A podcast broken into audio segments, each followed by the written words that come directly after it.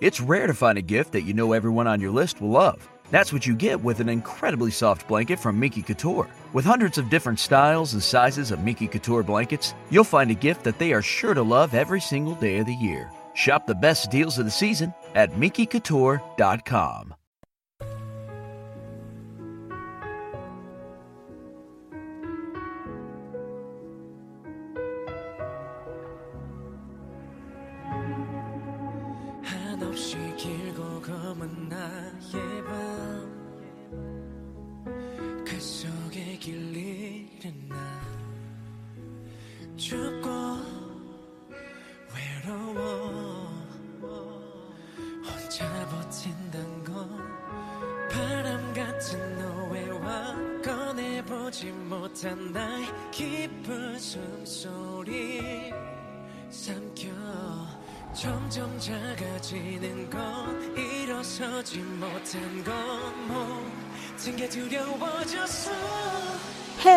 querida Kouhai, bienvenida al quinto día de estos cinco días de transmisión o de podcast diario. Estoy muy feliz de tenerte aquí.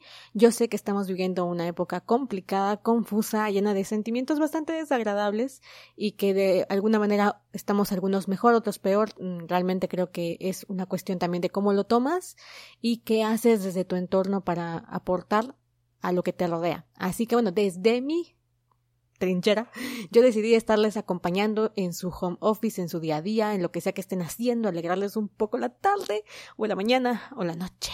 No sé en qué momento estés escuchando este podcast, así que mi misión está aquí para entretenerte un rato.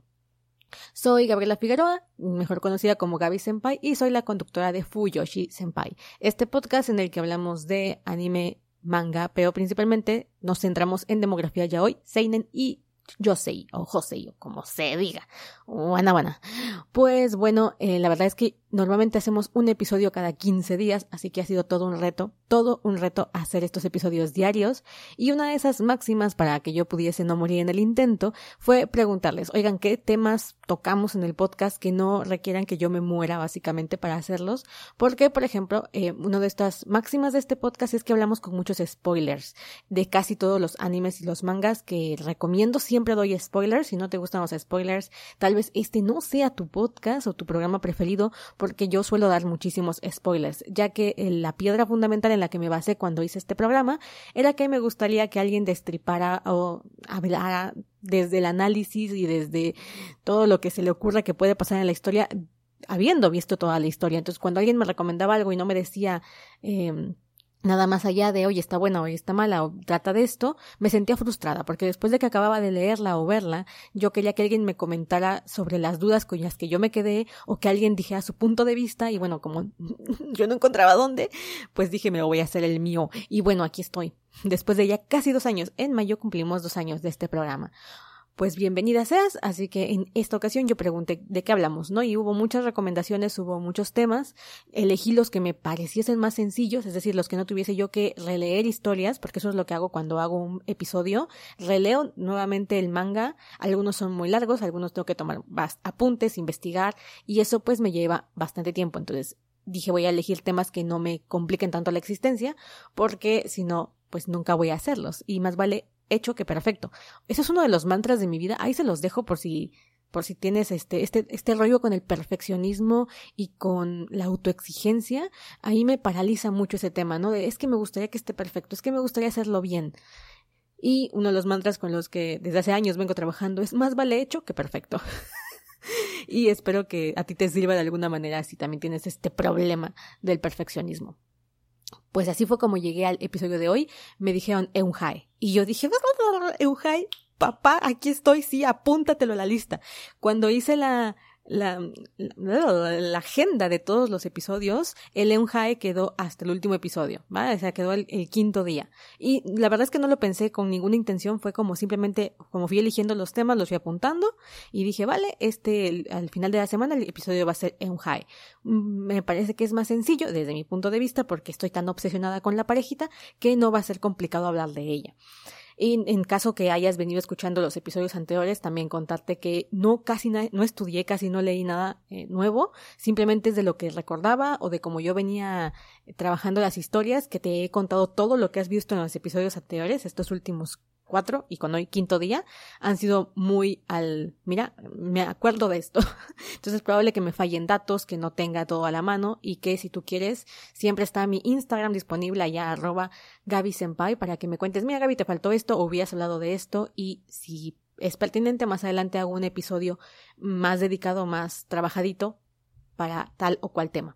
Y que es Ellen Haes. Si esta es la primera vez que pasas por aquí y no tienes ni idea de qué estoy hablando, o si llegaste aquí porque en realidad pues sabes de Ellen Hae y tal vez googleaste, buscaste, youtubeaste y acabaste en este podcast, pues bienvenida seas. Ellen Hae es el nombre con el que nos referimos a la parejita entre los cantantes Lee Dong Hae y Lee Hyuk Jae de Super Junior, el grupo de K-pop. Sabemos que hay un montón de parejas de shippings en el mundo del K-pop, hay demasiadas y la verdad es que yo la única que sigo es esta. Ya hablé un poquito más de lo que pienso u opino sobre shippear personas reales. Tienes un episodio abajo que se llama eh, Shippear Voice Love en personas reales, donde te cuento un poco qué opino a nivel eh, personal sobre está bien, está mal, es cómodo, es incómodo, hasta dónde tenemos que la línea, hasta dónde no tenemos la línea sobre hacerlo. Y yo contaba que tengo o tuve un prejuicio acerca de shipear personas reales. Shipear personajes de anime a mí me encanta, es algo que hago con muchísima naturalidad, porque pues es la historia y estás viendo una historia y ya sabes interpretar. Pero shipear gente real me parecía incómodo, bastante incómodo. Eh, de hecho, mis primeros pinitos también fueron con el K-pop, pero eran parejas como G-Dragon y Dara o G-Dragon y um, CL de 21 y Big Bang. Pero hasta ahí, ahí ya como muy ligerito. Jamás me metí a fondo a ver, oye, si sea real y buscar teorías y buscar eh, eh, algo que me dijera que sí eran pareja. Nunca, nunca tuve esa como fijación hasta que di con el Eunjae y me voló la cabeza y me obsesioné un montón y la verdad es que no me puedo tomar como muy objetivamente nada de esto. Así que la primera mitad de este episodio te voy a hablar de todas mis teorías conspirativas y todo lo que pienso y todo lo que he visto de esa pareja y por qué me encantan. Y la, la verdad que yo creo que sea un cuartito te voy a decir algunas de otras más objetivas y racionales de lo que pienso, pero por el momento te vas a quedar con mi alto hype y ahorita te cuento por qué. Bienvenida, porque hoy vamos a hablarte de por qué el Eunjae es real. Chao, chao, chao.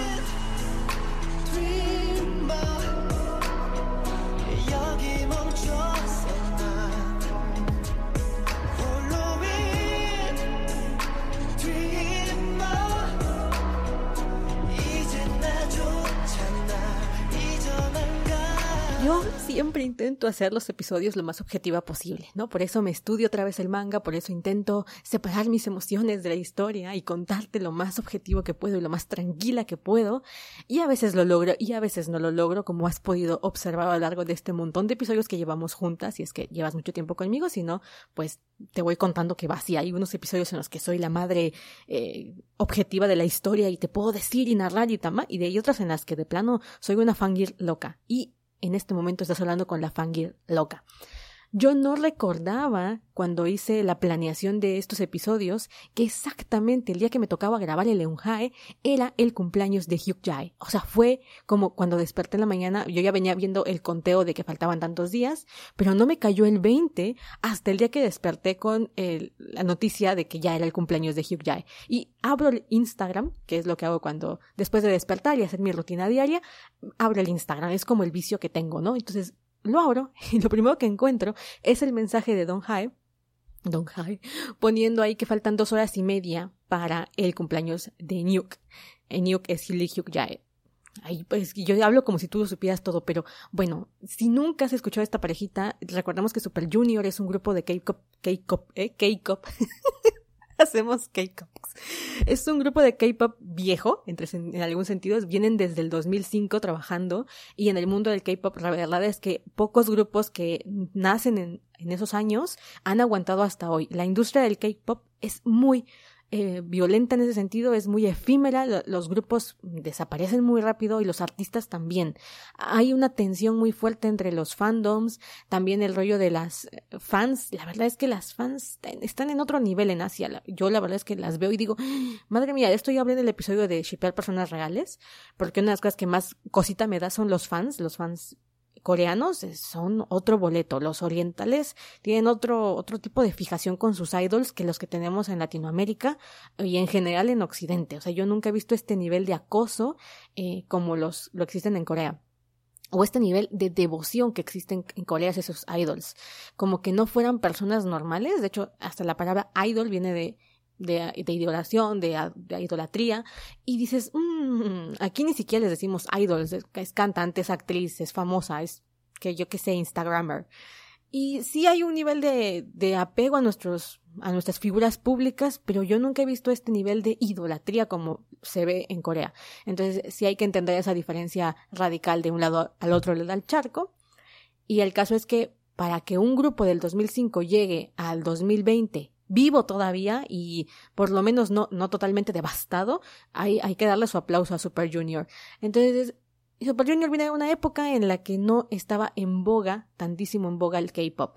K-pop realmente es bastante reciente de este lado del charco con la fama que tiene. O sea, los que escuchábamos K-pop en el 2010, en el 2015, todavía éramos bastante raras, todavía éramos bastante, eh, ¿qué pedo? ¿Qué estás escuchando? ¿No? Y no había tantos grupos que fueran escuchados desde este lado del charco. Tú no ibas a, una, a un centro comercial y escuchabas a tu grupo coreano favorito en los altavoces. Y hoy en día eso sí sucede. El otro día estaba yo desayunando en una fondita, en un, era un, que era un este, un buffet donde te sirves lo que puedes y está yo con mi mamá, fui solamente con mi mamá.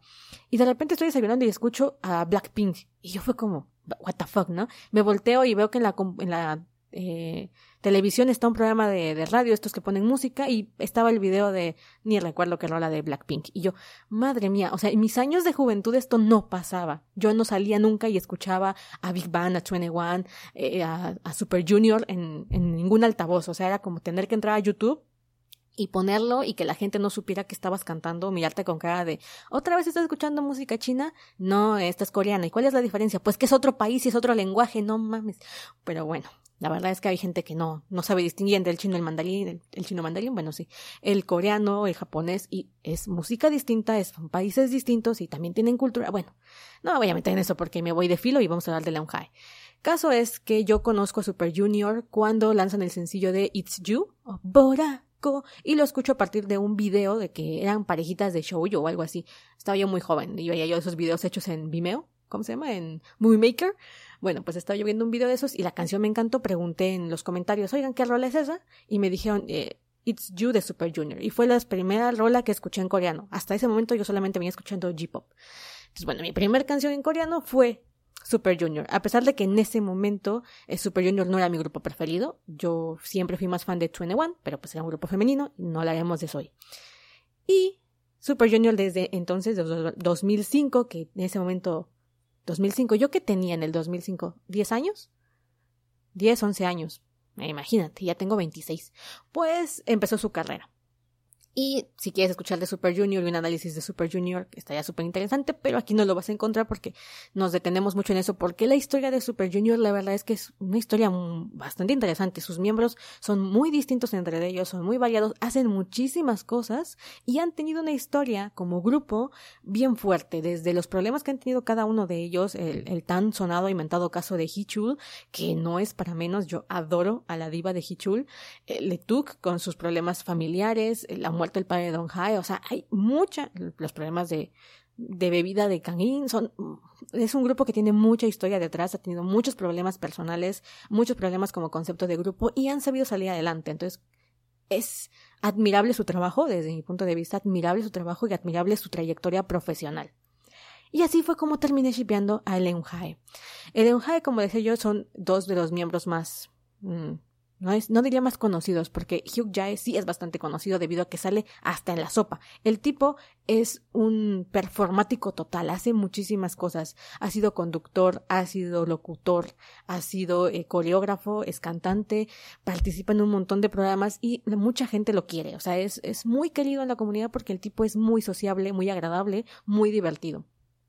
En cambio, Don Hae, durante sus primeros años de debut, y de hecho realmente ha sido de época reciente, el tipo es muy tímido, tiene un poquito, es, muy divertido y es muy carismático y es muy aniñado, sinceramente, pero no se le da tan bien el, el, estar en público, el estar entre las cámaras, lo cual es curioso porque es una celebridad, pero los programas de variedades eran como su talón de Aquiles. Entonces se ve que en Corea es como muy importante aparecer en este tipo de eventos o ser eh, presentadores o ser locutores como para ir teniendo o ser vistos o visualizados en algún lugar. Por eso es que Hichul, que es digamos que entre los todos los miembros los que son más conocidos sería Lituk y Hichul porque son como los que aparecen hasta en la sopa, o sea, los ves en todos lados. Han sido MC o maestros de ceremonia en un montón de programas, participan en un montón de programas de forma fija, entonces son muy conocidos. Hichul principalmente por todo esto que ha hecho.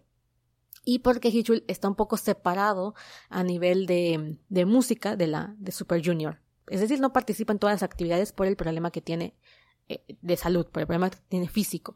Y bueno, es una historia la de Hichul, de verdad. Yo, ah, in love with Hichul. El caso es que Don Hae es mucho, era mucho más poco conocido en ese sentido que Hyuk Jae. Cuando empiezan su, su historia, su carrera, ellos se conocen aproximadamente en el 2004, entonces llevan un montón de años juntos, pero un montón de años juntos, haz la cuenta, están, llevan como 16 años juntos de, que se conocen, y desde que se conocen supieron que iban a ser muy grandes amigos. Y esto no lo digo yo, lo han dicho ellos. De hecho, el día de ayer, el mismo Don Hae publicó que desde la primera vez que vio a Enyuk, supo que iban a estar juntos mucho tiempo. Y no es la primera vez que lo dice. Eh, Don Hae ha hablado de esto muchas veces y lo ha dicho mil veces. Entonces, tú sabes que no creo que sea mentira. Es una de las pocas cosas que Don Jae ha dicho que jamás ha cambiado en, en, su argumento. Desde que él dijo que vio a, Hugh Jae, supo que era de ahí. supo que, que, que con esta persona iba a hacer grandes cosas e iba a durar mucho tiempo a su lado. Bueno, Vengo con el hype y por eso te digo que va a ser complicado para mí hablarte de hoy desde puntos objetivos y vamos a analizar porque, como dije, coincidió que este episodio salió el mismo día, o de hecho fue grabado el mismo día que el cumpleaños de Nuke. Entonces yo cuando desperté ya había un montón de cosas que estaba generando la parejita que estaba subiendo Don High principalmente a redes sociales y que te ponen con el high altísimo. Y entonces yo dije, chale, o sea, como hay una diferencia horaria, por supuesto, yo ayer en la mañana era el 3 de abril, pero en Corea estaba amaneciendo como 4 de abril, yo dije, no, ¿sabes qué? Me voy a esperar para hacer este episodio porque quiero ver qué van a hacer en el cumpleaños de Nuke. El año pasado, en el cumpleaños de Don Hae, eh, Don Hae hizo un fan meeting, que es así, de reunirse con las fans, estuvo charlando y de pronto llegó Hyuk Jae. Se sabía que iba a llegar. Eh, por cierto, digo Hyuk Jae o Enyuk porque Hyuk Jae es un nombre real, es un nombre mm, otorgado por la ley, pero su nombre artístico es Enyuk y le decimos de las dos formas, hablamos de la misma persona. Entonces, cuando yo diga Enyuk, y Hugh Jae es el mismo.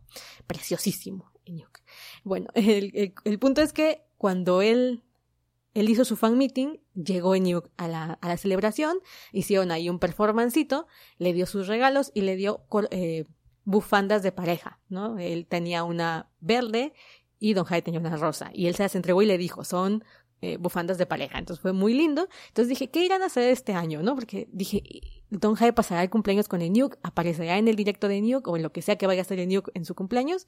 Yo estaba con la duda. Entonces dije, mira, mejor me voy a aguantar porque me voy a arrepentir de haber hecho el episodio sin saber este dato. Entonces esperé y cuando desperté hoy en la mañana, o sea, yo flipé, yo encantada de la vida porque dije, la espera valió la pena y no solamente valió la pena, es que casi se me va, o sea, yo dejé de respirar en ese momento, o sea, se me fue el aire, yo ya no supe quién era, yo ya me había olvidado de cómo entraba el aire a los pulmones, así, a ese nivel, no. En este cumpleaños, Enyuk cumple 34 años, si no me falla la memoria, 4 de abril, y lo que hizo para con sus fans fue hacer un directo, un broadcast. Y al inicio pues se ve que está hablando por teléfono, está llamando a todos los miembros. Creo que nunca había hecho un broadcast solo. Actualmente hace uno con Hichul, muy divertido, pero creo que está en chino, o sea, están en China haciendo ese broadcast o algo hacen porque hay una traductora china siempre ahí. Como está la barrera idiomática y yo tengo que literalmente esperar a que alguien lo traduzca al inglés, me entero de pocas cosas. Así que discúlpame si me fallan datos o si realmente no sabía qué estaban diciendo o de dónde son los programas. Pero eh, hace broadcasts con Hichul y entonces esta vez hizo el suyo propio en el canal de Super Junior. Y entonces están celebrando ahí, el tipo está hablándole a todos los miembros, ¿no? Le llama a Hichu, le llama a Ryuwo, que nunca contesta, le llama a Jesung, a todos les va llamando, ¿no? Todos los miembros o los integrantes de Super Junior. Y todo es como, ¿quién habla? ¿No? Bueno, y se saludan y entonces después le dicen, ay, sí, felicidades.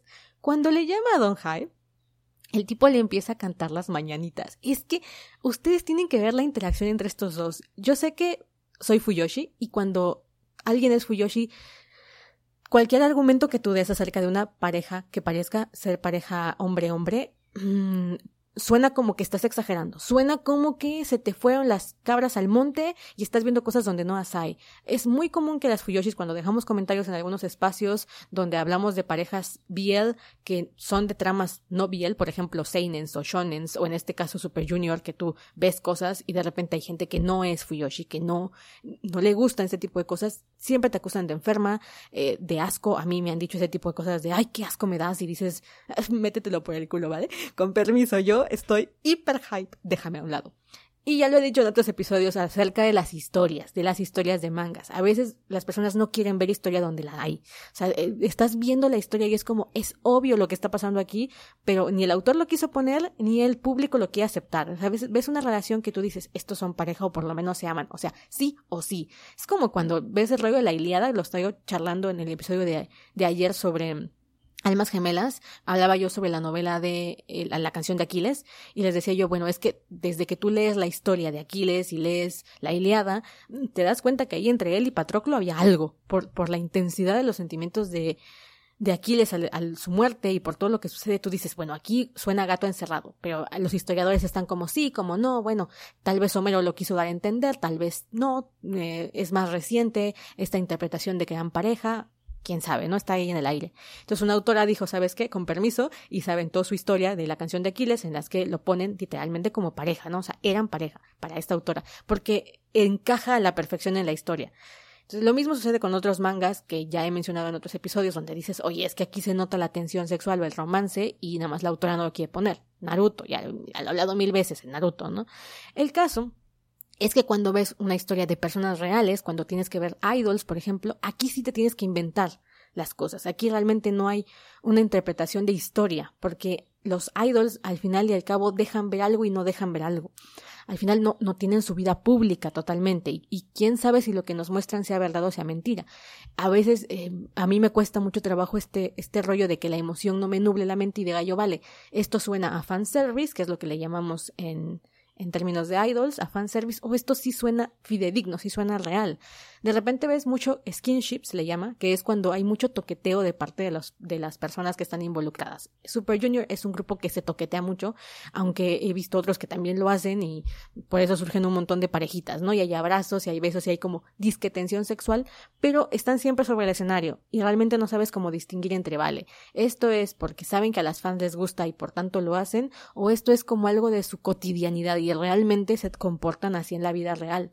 Al final no sabemos, al final tenemos una pantalla enfrente que nos impide ver realmente qué está pasando. Pero las fans de Unhai nos encanta ver estas cosas y la verdad es que es una de las pocas parejitas. Yo no es que sepa mucho de parejitas en K-pop, la verdad es que no me ha interesado.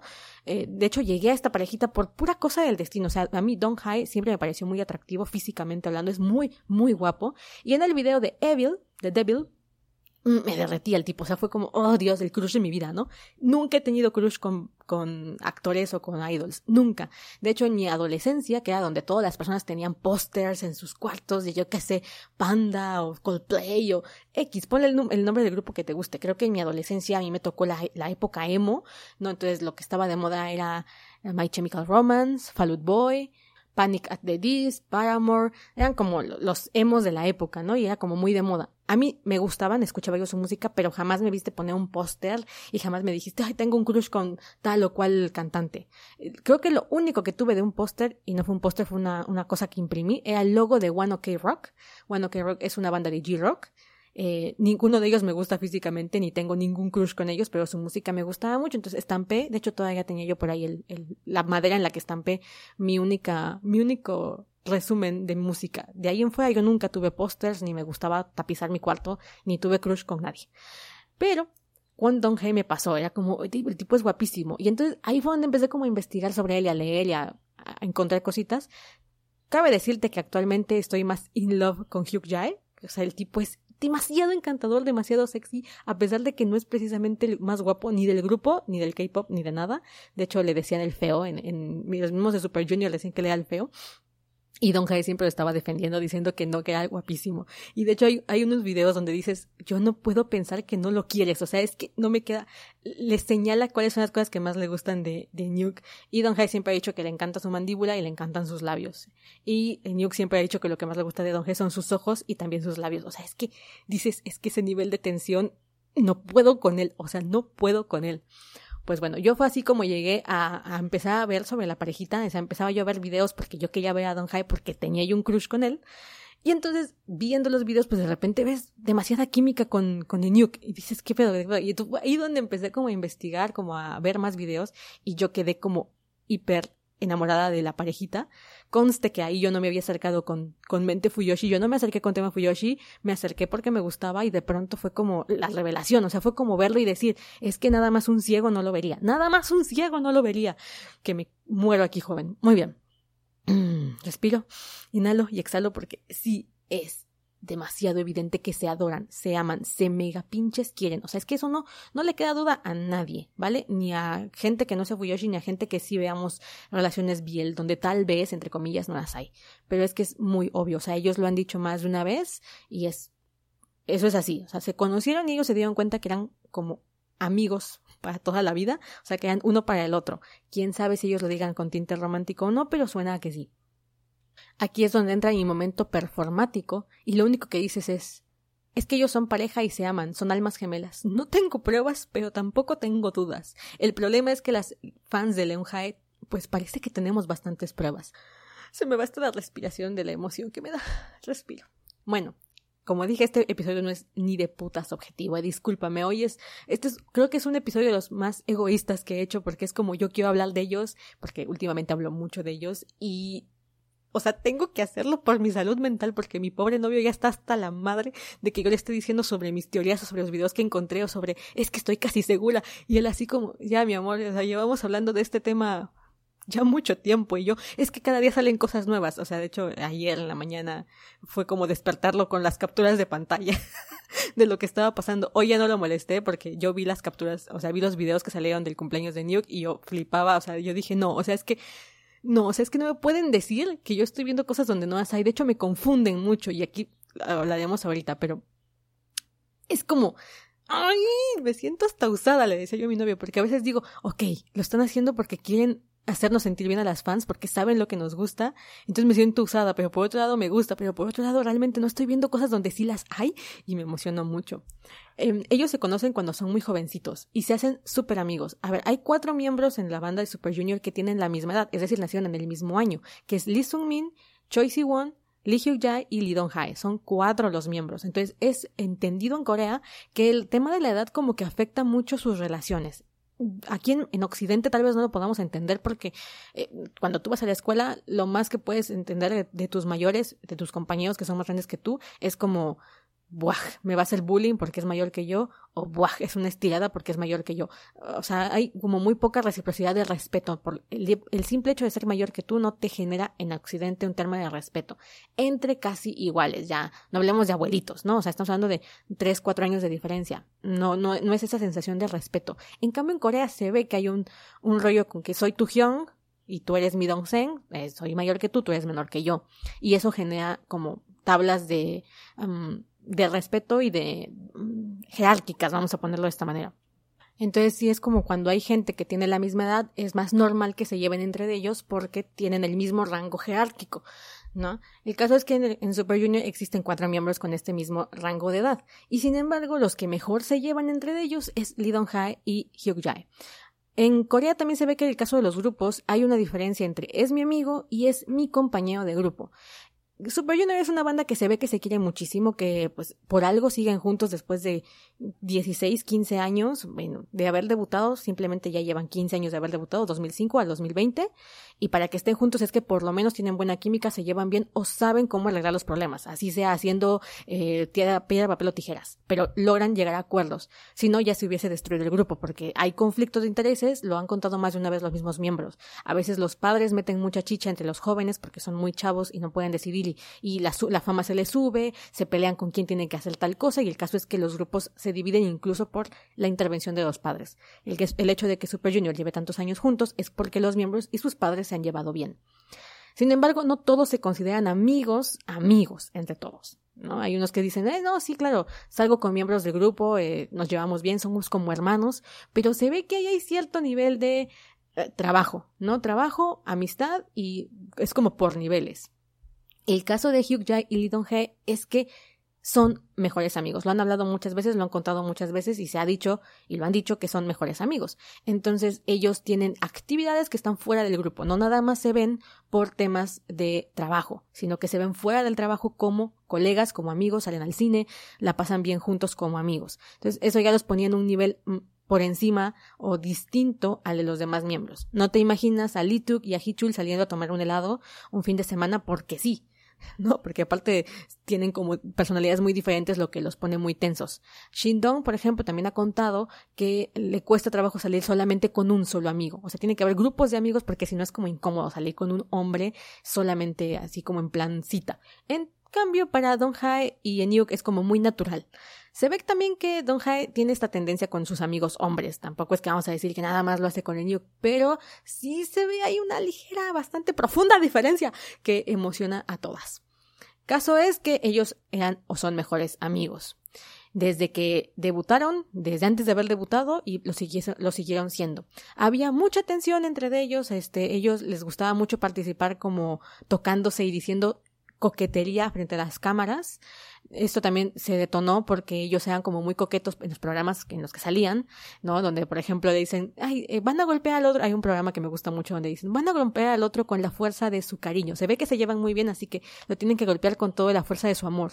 Y Don Jai contesta, lo tengo que hacer con este martillito, como el del martillo del, del Chapulín Colorado. Y la, y la conductora le dice, ¿o con qué quieres hacerlo? Y Don Jai contesta, no, puedo hacer con mis labios. Y tú, what the fuck? O sea, no, no es algo que normalmente le dices a un amigo. Ellos se vuelven populares como pareja a partir de un concurso que hay en el que participan haciendo programas de eh, como si fueran a hacer una, una mini novela, un drama. Y la, las mismas Elf, que es el fandom de, de Super Junior, elige que la pareja más popular es el Hae. Había dos parejas populares en esa época, que era el Kang Teuk, que es entre Kangin y, y Lituk, y el Hae, que es entre Enyuk y Don Hae. El Kang Teuk pues murió lamentablemente por el tema de que actualmente Kanin incluso ya no está en el grupo y pues ellos se fueron separando, mm, varias cuestiones ahí que no vamos a, recordar hoy porque son muy tristes porque Kanin cantaba muy bien y era un, elemento muy bueno en el, grupo y pues lamentablemente ya no está dentro. Pero el Eunhai ahí sigue. Eh, ellos se, se cuentan en esa, en esa actividad donde están saliendo para hacer su drama que van a tener, hacer una historia colegial, una historia de amor, ¿no? Y entonces están proponiendo quién debería ser la pareja y Enyuk dice como quien dice cualquier cosa. A mí me gustaba Don Jae cuando lo conocí. Y Don Jae así como, ¿what? Porque como que le impactó too much. Y de ahí decidieron que la parejita de la, de la historia iba a ser el Jae. Entonces grabaron su drama haciéndola de pareja. Y eso catapultó la, participación de ellos como pareja en el fandom. Entonces, el fandom de alguna manera les aplaude mucho cuando hay skinship o cuando hay fanservice en conciertos, en entrevistas y en varias presentaciones que van haciendo juntos. Sabemos que al final las cuestiones en, el marketing es pues darle a las fans o darle al público lo que quieren escuchar, lo que quieren oír, lo que quieren ver. Entonces es normal que ellos siguiesen participando y siguiesen toqueteándose así en, los escenarios. Eh, lo hacen con los demás miembros, pero como que entre ellos es too much, es bastante más. Aparte se ve que se llevan extremadamente bien. Y durante programas, cuando eran más jóvenes, estamos hablando de su carrera entre el 2000 y el 2014, 2013. Son muchos años los que te estoy contando de historia. Em, Don Hae principalmente se muestra muy, muy cercano a Hugh entre el 2000 5, que es cuando debutan, pero cuando tienen fama, que es en el 2009, hasta el 2012-2013. O sea, había un nivel en el que a Don Jai no le daba ninguna vergüenza ni ningún reparo decir lo muchísimo que quería Hugh Jai en entrevistas, en programas. Eh, bromeaba, por ejemplo, dándole una bola de arroz y diciéndole que era para su primer amor o para el hombre que amaba. Y Jai ahí atragantándose porque se le habían dado a él. O comentando que eh, realmente son como una pareja casada. O sea, bromeaba mucho con el tema y era como muy efusivo en su en su tema de, de cariño hacia Hugh Jai, lo veía como muy natural. En cambio, Nuke era más reservado en ese sentido. Nuke, aparte, salía en muchísimos programas y bastantes bromeaban con el tema. Y eh, Nuke era como más distante en ese sentido, no era tan expresivo. Porque la verdad es que Don Jae se ve que es muy, muy afectivo. En ese tiempo se veía que era muy chiquillado, muy aniñado. Mmm, acababa de perder a su padre, su papá murió previo a la fama de Super Junior y fue un evento que a él lo destrozó de múltiples maneras, o sea, se ve que le costó mucho trabajo superar la muerte de su papá y más que superarla como trascender el dolor y que eso marcó un antes y un después en su vida, por lo menos hasta la fecha. Eh. Don Jae es como, tiene a su papá muy, muy presente y esto se veía en, en las entrevistas y demás. Entonces, Don Jae era como, a pesar de que era un miembro mayor, era, es uno de los miembros que no es precisamente el más grande, pero está en medio de la, de entre los más jóvenes y los más adultos, que es Lituk y Hichul y Kangin, a los más jóvenes que es Ryuwok y Kyuhyun. En caso es que se comportaba como el más joven. La verdad es que era muy achiquillado, muy aniñado, era muy tímido ante las cámaras, entonces a veces metía la pata de formas brutales, o sea, era muy torpe ante las cámaras, de verdad que era muy torpe ante las cámaras. hay entrevistas donde ha metido la pata incluso diciendo nombres de otros artistas. Hay una en la que están hablando entre Han Hen y Xiaomin, creo, sobre una chava que les llama la atención. Y Don Jai, así, ah, súper naturalísimo, dice el nombre de la actriz, que resulta ser, la actriz digo, de la cantante, que era una training todavía, que resulta ser, más adelante, la conoceremos como Luna de FX. Y dices, Dios mío, Don Jai, tú de plano no te callas, ¿no? O sea, tú no, no te das cuenta del lugar en el que estás.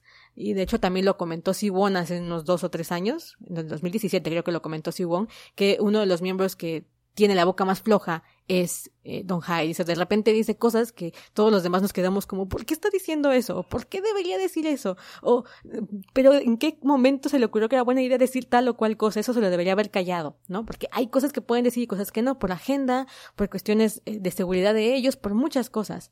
E, ese tipo de, de comentarios de los otros me hizo a entender que cuando Don Jai se le salían cosas en, en entrevistas o decía cosas muy naturales en charlas o en eventos, estaba siendo sincero porque a veces a mí sí me costaba trabajo distinguir, ¿no? Dices, a ver, realmente estos tipos tienen tanta experiencia ya frente a las cámaras que pueden camuflajear lo que realmente pasa, pueden esconder situaciones, pueden guardar su vida privada y todo lo que dicen puede ser usado en su contra, ¿no? El caso es que cuando yo escuchaba a Don Jayo me decía, creo que este tipo no es precisamente un manipulador de los medios, eh, es probable que en realidad lo que se le sale sí sea real, lo que se le sale se le salga porque no lo puede, no puede contener la boca cerrada. No es que Don Jae no hable, ¿no? Porque a veces la gente confunde timidez con no saber hablar o con hablar poco. No. Le da pánico las cámaras, le daban pánico las cámaras y no sabía cómo comportarse ante ellas, pero habla hasta por los codos. O sea, Don Jae es una de las personas de, lo, de Super Junior que tiene más nivel de energía y se le nota muchísimo, o se le notaba cuando era muy joven. Entonces, se notaba que también en Yu, cuando era más joven, tenía que ponerle ciertos frenos porque a, a Don Jae se le podía la lengua por cualquier lado. Entonces era como, cálmate, Don Jae, cálmate, ¿no? y es muy, muy tierno. Ahí, hay, ahí hay mucho, mucho cariño. Se nota que hay demasiado cariño entre ellos, que se quieren muchísimo y principalmente Don Jae, que es extremadamente efusivo, adora, adora a Hugh Jae, ¿no? ellos contaban que eran mejores amigos, no solamente trabajaban juntos, eran mejores amigos. Y el rollo es que a partir del 2015 2000, eh, perdón, 2014 a 2015 se nota que hay un distanciamiento entre ellos. Algo sucedió, algo pasó. Es curioso porque en el 2012, si no me falla la memoria, está el famoso escándalo de Enyuk. Enyuk tuvo un escándalo con una de las cantantes eh, de, de Corea, que es como muy, muy, muy querida en Corea, en el que a ella se le va una foto, se le va, yo, perdón, pero no, no, no tengo absolutamente nada en contra de la, de la cantante, tampoco la escucho, la verdad es que la conozco nada más por el chisme este, pero es, es muy raro que a alguien se le vaya una foto a, redes sociales. O sea, a ti, ¿cuántas veces te ha pasado en la vida real que se te suba una foto por error? ¿Cuántas veces te ha pasado? Y de esas veces que te ha pasado, me imagino que tú eres mucho más descuidada que cualquier celebridad sobre lo que sube a redes sociales. Tú no estás cuidando realmente tanto lo que subes a redes sociales y aún así tienes ansiedad de que la, foto que subas esté más o menos decente. Bueno, ¿qué tantas probabilidades hay de que a alguien se le vaya una foto? Ahí hubo otra cosa, no sé si de parte de ella, no sé si de parte de quién, no lo tengo idea, pero que a mí me digan, es que me equivoqué de foto, se me hace una excusa muy, muy tonta. Ambos han tenido, mmm, ¿cómo se dice? Eh, chismes con otras mujeres, este, rumores con otras mujeres, así que el hecho de que sean gays o no siempre está como en tela de juicio. Eh, de hecho, nada más, nada más lo sabemos nosotros las fans. O sea, ellos también saben que hay rumores. Y en el 2014 al 2017, que es cuando entran al servicio militar, empiezan a estar como distanciados. Principalmente Don Jae empieza a mostrarse renuente al tema de pareja. Esto es algo que llama mucho la atención precisamente por ese hecho mismo. Si ellos estaban cómodos actuando como pareja, aunque no lo fuesen, y sabían que eran por las fans, Entonces no se entiende este distanciamiento, porque al final las fans seguíamos ahí, las fans seguían ahí, las, las K-Elf seguían ahí como siempre, y entonces ¿por qué de pronto él se mostraba renuente? En 2011 se, se estrenan como subunidad haciendo Opa Opa. Opa, opa. Pondría música aquí, pero luego me la van a bajar por derechos de autor malditos. Bueno, eh, Opa Opa resulta que eh, sale como single digital. Era una canción que originalmente se planeaba para solista como Don G. Don G iba a salir como solista y a él no se sentía tan cómodo. Esto, hay diferentes versiones de este relato que les voy a contar. Yo he leído unas tres versiones distintas que ellos mismos han contado. O sea, eso es lo, lo, lo chistoso o lo llamativo de, de las cosas que hacen con entrevistas y que creo que es bastante interesante que lo abordemos. Han pasado 15 años desde que debutaron, desde, desde jovencitos les han hecho las mismas preguntas una y otra y otra vez en distintos programas. Y hay muy pocas de estas preguntas, o de estas respuestas más bien dicho, que se mantienen igual a lo largo de los años. Las han variado, las han cambiado. Entonces, realmente tú como espectador no sabes cuál es la historia real, no sabes siquiera si alguna de las historias es la verídica. Pero cuando alguien cambia su versión de cómo sucedieron las cosas, sí te da a entender que realmente no te están contando la historia como, como verdaderamente fue, o no se pusieron de acuerdo en qué historia contar o cómo armarla. Entonces, a mí siempre me quedan las dudas. Te decía, por ejemplo, el hecho de que Don Hai siempre, en todas las entrevistas habidas y por haber, siempre ha dicho que desde que conoció a Nuke, supo que iban a estar mucho tiempo juntos. O sea, lo podríamos interpretar como que fue amor a primera vista o que se cayeron, entre comillas, muy bien a primera vista. O sea, Don Jai nunca ha cambiado esa versión. La ha bromeado de distintas formas, ¿no? La, ha cambiado con detalles o como, cómo la expresa, pero siempre ha dicho lo mismo.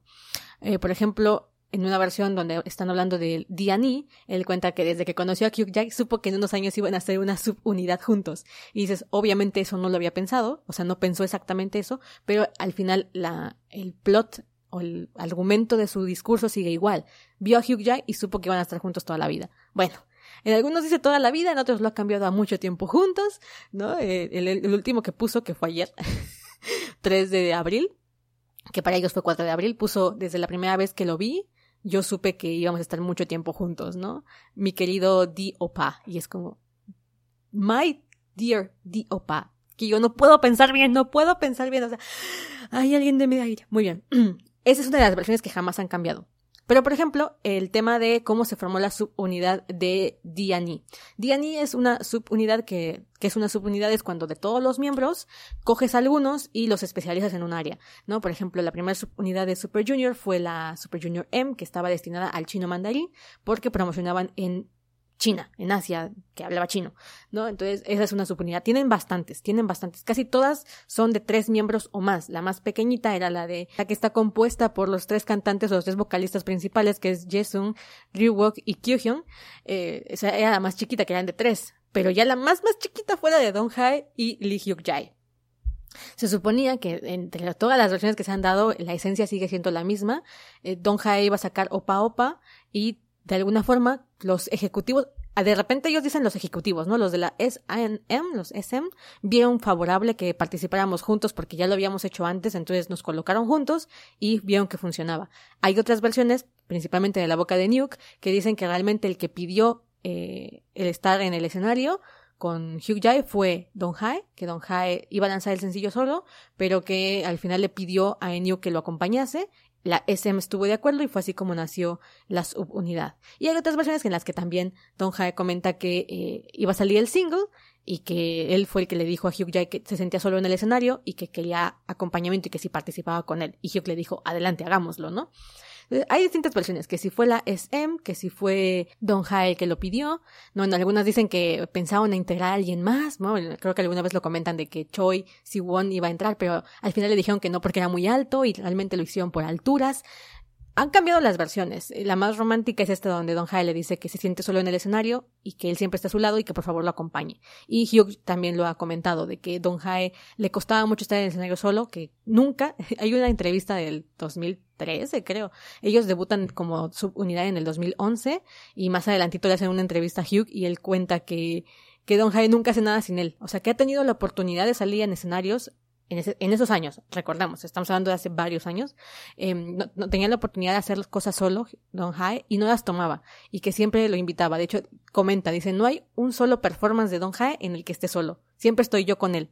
Y es como súper lindo, pero al mismo tiempo también te das a entender que Don Jai tenía que crecer como persona, como cantante y como artista para empezar a hacer cosas solo, lo cual es bastante bueno de ver hoy en día porque ya hace cosas solo. Hay gente que lo interpreta como que se separó de Nuke, como que hubo un, distanciamiento, pero creo que era importante para Don Jai como artista y como persona empezar a superar estos problemas de timidez o de sentirse solo o de tener la presión de lo, del escenario o de participar en programas de variedades y empezar a hacerlo, ¿no? Entonces eh, fue, fue bonito ver su crecimiento. Ninguno de ellos se mantiene igual que cuando tenían 15 años. Los dos han cambiado muchísimo y eso claro que va a afectar su relación. O sea, tú piensas hace 15 años dónde diablos estabas y cómo eras. Es casi imposible que te mantengas igual a lo largo de todo este tiempo. O sea, has cambiado muchísimo. Y lo bonito es ver cómo a pesar del cambio, la gente que te rodea y que te quiere ha seguido contigo. ¿Cuántos podemos decir con orgullo que tenemos 15 años junto a alguien y que a pesar de que en algún momento tal vez nos distanciamos, en algún momento tal vez peleamos o lo que sea, seguimos juntos. O sea, no es tan fácil decir eso con orgullo. Y aquí yo lo vi con esta relación. O sea, se veía que Don Jai era como muy entregado, muy cariñoso, muy directo con, con los fans y con todo, hasta el 2014. 2000, sí, 2014. Esto es previo al, al tema de de, del desmadre que se hizo con el tema de la foto, que se ve que Hugh Jae la pasó extremadamente mal. Eh, ha llorado en los escenarios contando que fue una época muy complicada para él. Y afortunadamente en ese momento no se vio que Don Jae eh, se hiciera a un lado, sino que estuvo ahí con él junto con los demás miembros y que eso lo, lo, apoyaron a mantenerse de pie en el escenario y a no renunciar. Que yo creo que la canción de Dear 2, que es una de las que escribió Hugh Jae, se presenta en el Super Show, creo que en el Super Show 5 o 4, eh, por primera vez, y que la escribió él. Esa canción yo creo que va dirigida a todo eso que de repente le cayó como, como mierda constante con ataques. ¿No? Y que él dijo, ¿sabes qué? Da igual, yo me voy a reponer de esto y voy a continuar siendo el artista que soy. Eh, maravilloso Hugh Jae. Por cierto, también otro dato, eh, Don Jai escribe canciones. Eh, Don Jai y Hugh creo que son de los compositores más prolíficos dentro de Super Junior. Don Jai es muy romántico, es exageradamente cursi y romántico, tiene como el el, alma cursi dentro. Y Hugh siempre se va por otros lados. Es más rapero, de hecho, lo que compone casi siempre son raps. Entonces tienen otra connotación casi todos, ¿no? O sea, son un poquito más de autoestima, son un poquito más de eh, soy la perla de la cuadra. Como por ejemplo Dear 2, que les dice intenten aplastarme perlas, no van a poder. Y otros varios que ha hecho más sensuales como Illusion o como eh, Hot Babe, que son de sus discos japoneses. Ah, por cierto, Hugh y Don Hae tienen más tuvieron más éxito al inicio de su carrera como subunidad en Japón. Y en Japón fangirleban mucho con el tema de ser pareja, pero mucho. O sea, a las japonesas, que por cierto, pues eh, vienen con una cultura más fuyoshi todavía que las coreanas, les mm, encantaba la parejita de Don Jae Hyuk Jae. Aparte iban como subunidad. Entonces, esto de ir como subunidad les generó muchísima interacción. ¿no? Que tú podías pensar, bueno, pero es cosa del trabajo. Y Hyuk ya lo contó, de hecho, al finalizar del tour el primer tour japonés que tuvieron como subunidad, el tipo lo cuenta y dice, no solamente es un logro, está casi llorando, y dice, no solamente es un logro como subunidad, Don Jae y yo somos mejores amigos, entonces lograr esto juntos es todo un sueño, o sea, estamos viviendo una fantasía en este momento, ¿no? Y, dices, claro, claro, porque no solamente es, mira, como colegas de trabajo lo hemos hecho, que por ejemplo TVXQ, que también son dos miembros nada más, o sea, TVXQ antes eran varios, antes de que se cambiara el nombre y los problemas legales que tuvieron, pero hay pocos grupos o poco, pocos duetos, casi no los hay, y menos de puro hombre, ¿no? De hecho, por eso es que Diani se ve como pareja casi cada rato, porque sus videos, sus... Eh, ¿cómo se llama? Sus fotografías, sus photoshoots son de pareja, todos. Es como, ay, es que me mato, o sea, de verdad. Y TVXQ también son solamente dos miembros. Y sin embargo, ellos no se ven tan como pareja como Don Hae y Hugh Jae. De hecho, eh, Chang Min, que es uno de los miembros de TVXQ, ha contado que You Know y él se llevan bien, pero que tienen demasiadas cosas que no son en común, que, les cuesta trabajo llevarse o mantenerse juntos más allá del trabajo. Y eso a mí me sorprendió mucho porque pensé que no, los artistas no lo decían, con cual lo vi y lo dijeron. Yo dije, oye, mira qué interesante. O sea, se quieren, se ve que se aprecian y se ve que pues, han recorrido un camino juntos y se quieren y todo, pero al final eso es lo que es, nada más. En cambio, cuando escuchas a Hugh Jae y a Don Hae hablar de sus logros como Diani, ves que ha sido la carrera de sus vidas que Diani es como su pequeño tesoro, como su pequeño hijo. Les encanta hacer actividades grupales con Super Junior, pero se nota que el cariño que le tienen a Diani es especial, principalmente porque lo han hecho muy suyo. Don Hae ha escrito muchas de las canciones que tiene Super Junior D&E, Todas son bellísimas, de verdad son muy bonitas. El, el estilo que han hecho de, de Diani es bastante separado a lo que tiene como Super Junior. Eh, cuenta Don Jae que es que Super Junior es como más estructurado por la agencia y les han dado más libertad creativa y soltura en Diani. Entonces se han permitido hacer cosas solos, se han permitido crecer como personas y como artistas dentro de Diani. Eh, Hugh Jai también ha escrito y compuesto canciones, ha puesto los performances, ha dirigido los, eh, los, conciertos de Super Junior D&E, también los de Super Junior normal, pero como que se ve que esto es mucho más íntimo y eso lo sientes como, como, como fan, lo sientes, ¿no? Y es bien precioso. Entonces, cuando estaban las actividades de D&E en Japón, ellos aparecían casi casi como pareja y todos en China y en Japón los bromeaban como pareja. Les, les, les picaban eh, con preguntas, con comentarios muy al estilo de pareja. De hecho, lo siguen haciendo ahora en Corea, pero cuando ellos debutan en Corea, que es con Growing Pains, eh, que fue una canción que la petó, la verdad es que la petó y es preciosa la canción, yo sentí que en ese momento el que más cambio tuvo fue Don Hae.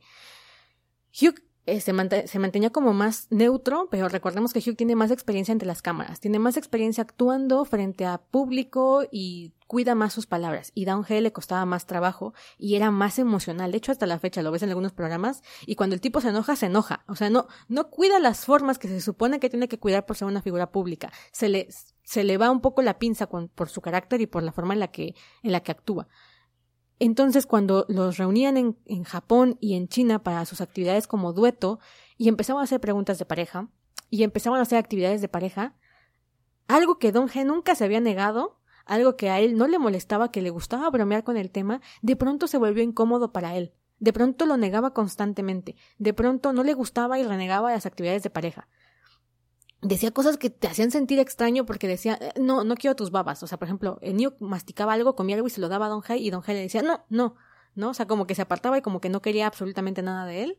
Eh, cuando había actividades de pareja, por ejemplo, hay una escena en la que en un programa los, se tienen que ver a los ojos mientras saltan la cuerda y Don Jai dice, esto es muy incómodo, esto es muy incómodo. Y dices, ¿qué onda, Don Jai? Llevas 10 años con New mirándote a los ojos, compartiendo comida, eh, y de pronto todo eso te resulta incómodo y todo eso te resulta eh, frustrante y te gusta negarlo. En entrevistas empezaba a decir cosas que antes no había dicho, empezaba a contradecirse y para los fans que teníamos un, un registro básicamente histórico y en videos de todo lo que ha dicho, eh, te empezaba a chirrear, decías, mm, ¿qué está pasando? O sea, de verdad, ¿qué está pasando? Por ejemplo, una de las cosas que durante varios años se veía que no había cambiado entre ellos era el tema de las peleas siempre habían contado que nunca peleaban. ¿No? Decía que eh, la única vez que habían peleado, y era una anécdota que contaban muchas veces, la contaron no solamente ellos, sino otros miembros del grupo, como Lee Tuk o como Shindong, de el, el hecho de que una vez que se pelean en el coche, ¿no? En el coche y que Don Jae se baja literalmente todo enojado porque Nuke no le contestaba.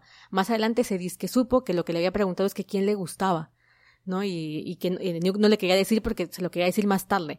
Eso te deja ahí como pensando realmente qué le quería decir. Eh, chistes que se pelean y esa pelea es muy conocida dentro de Super Junior porque ellos nunca pelean, ¿no? Shidon ha dicho que realmente lo que hacen es que hablan mal del otro a sus espaldas, ¿no? Como que se quejan con los demás miembros, como cuando te peleas con tu pareja y te vas con tus amigos a decir, es que ella me dijo, es que él me dijo y, y los amigos así como, ay, por Dios, solucionen sus cosas. Bueno, así me los imagino.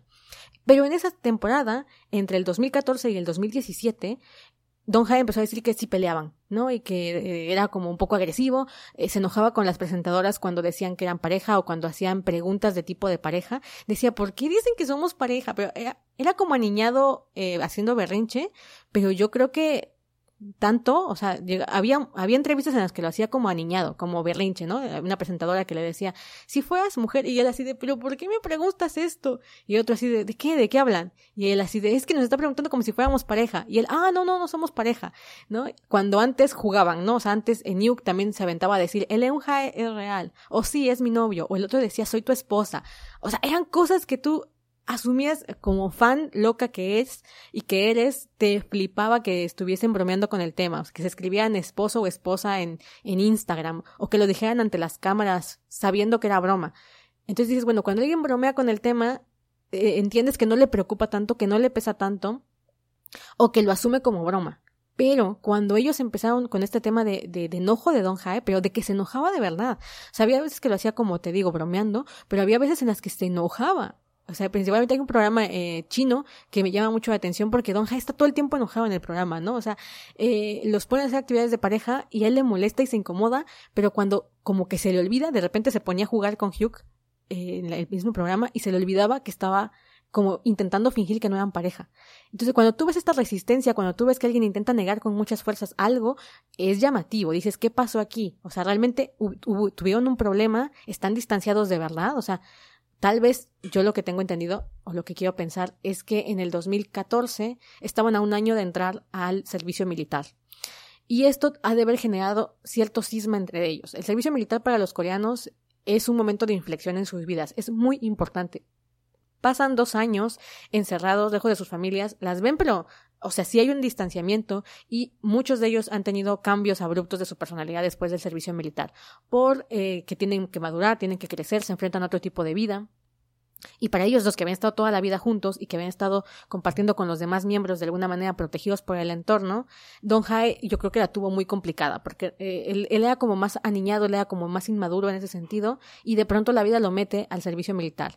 Entonces, antes de su separación, que es en el 2015, como que Don Jae venía queriendo negar el hecho de que fueran pareja. ¿Por qué? ¿Quién sabe? Tenía miedo tal vez del tema de la, del abuso que existe dentro del, del sistema coreano, que es bastante normal en ese sentido, porque en, en Corea está prohibido aún la legalidad del matrimonio homosexual. Aún hay discriminación, hay mucha presión acerca del matrimonio o alrededor del matrimonio y los hijos. En Occidente no lo podemos entender de esta forma. De hecho, a mí me cuesta trabajo entenderlo, no lo puedo todavía porque no es mi realidad entender esta presión por casarte, entender esta presión por ser heterosexual, eh, entender esta presión por mostrar que eres un miembro correcto de la, de la sociedad, casándote y haciendo lo que se supone que tienes que hacer. Y se ve que en los coreanos la presión es muy fuerte, pero muy fuerte. Entonces yo decía, bueno, ¿qué está tratando de hacer Don Jai en los programas? ¿Qué está tratando de decir o qué nos está tratando de, de hacer entender? ¿De verdad ya no está con Hugh? ¿De verdad hubo un distanciamiento en su amistad? ¿Algo sucedió? Realmente no son pareja, entonces ¿por qué lo niega con tanta fuerza? ¿A quién se lo quiere negar? ¿A él mismo diciendo no, no lo somos? ¿A las fans diciendo dejen de molestar? ¿O queriendo encubrir que sí lo son para que no haya problemas? ¿O al mundo en general por miedo al tema de eh, el servicio militar? ¿O había un distanciamiento y don ¿Sabías que, por ejemplo, en, en esto lo aprendí hace unos años, que cuando en medicina hay parejas que van llegando al último año de medicina juntas, por algún motivo extraño empiezan a pelear y por algún motivo extraño se empiezan a discutir constantemente y se alejan y terminan rompiendo porque inconscientemente saben que se tendrán que separar una vez que egresen, que al separarse o al llegar al final de la carrera y elegir caminos de vida distintos o entrar a trabajar a hospitales, muchas parejas de séptimo año de medicina, en México, claro, porque es, estoy hablando con los requisitos de México, terminan rompiendo porque saben lo que les espera y entonces sus mentes de manera inconsciente se quieren separar para evitar la ruptura por la separación de la vida en vez de sus problemas personales. Y a veces pienso, ¿qué tal si a estos dos les pasó algo así? ¿Qué tal si ya veían las puertas del servicio militar tan cerca y la separación tan cerca que Don Jai tenía que poner tierra de por medio, tenía que poner sus sentimientos alejados y empezó a actuar de esta manera. Es que a mí el cambio de Don Jai me impresionó mucho, o sea, era como muy evidente. Y yo no lo vi en Hugh, o sea, yo veía que Hugh intentaba mantener las cosas lo más cordialmente posible no sé si por el hecho de que no quería mm, chismes de los fans o porque quería que las cosas estuvieran como calmadas y él era como el, el más apto para eso porque Don Jai se le van las, mm, las cabras al monte, o sea, cuando se enoja, cuando los sentimientos lo abruman, Don Jai es mucho más emocional que Hugh Jae. Y no me refiero a, que no tenga sentimientos Hugh Jae, me refiero a que sabe controlarlos o manejarlos o disimularlos mucho mejor. En cambio, Don Jai se, se deja como desbordar y, y todo se le desborda, así como se le desbordaba el amor, cuando lo conocimos en los programas y cuando 2005, 2009, 2010 y que era como demasiado agarrar a Hugh, abrazarlo, eh, reclamarlo, bromear con él, decir que eran pareja, jugar con él. Todo eso también después se le contrajo en miedo. Yo pienso que fue por ahí. Entonces, en el 2015, cuando antes de irse al servicio militar, sacan la canción de Winter Love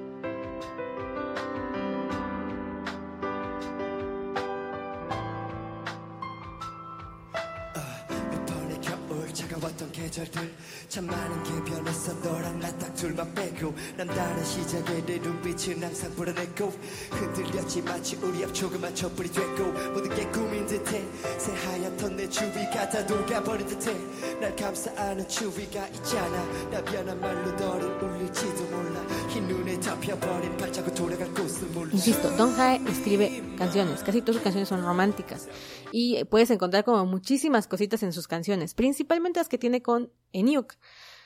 Los videos Best friends and Broadway superfans Jeff and Judy wait at the stage door every night to catch a glimpse of their idol Adina Menzel in the hilarious new comedy, Which Way to the Stage. But when a sexy stranger enters the scene and upends their friendship, Jeff and Judy have to go off book to rewrite their own finale. Called the best new comedy since theaters reopened by The Rap and zippy fun by the New York Times, grab your best friend and see Which Way to the Stage at Signature Theater now through January 22nd. Get tickets at sigtheater.org. que ellos sacan como, como dueto en esos años son de pareja. O sea, tú ves el video y dices, aquí es que a mí no me suena como normal. Ve los videos de TVXQ, insisto, ve los videos de TVXQ que están enfocados a otro público, probablemente porque su estilo de música es distinto.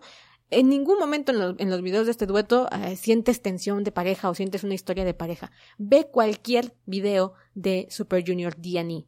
Ve Still You, que están en la misma ciudad y es como si fueran pareja a punto de encontrarse en la ciudad, que repiten la fórmula, o más bien dicho, eh, también está la fórmula en Don't Go, que es una canción japonesa donde también están en la misma ciudad y se cruzan pero no se encuentran.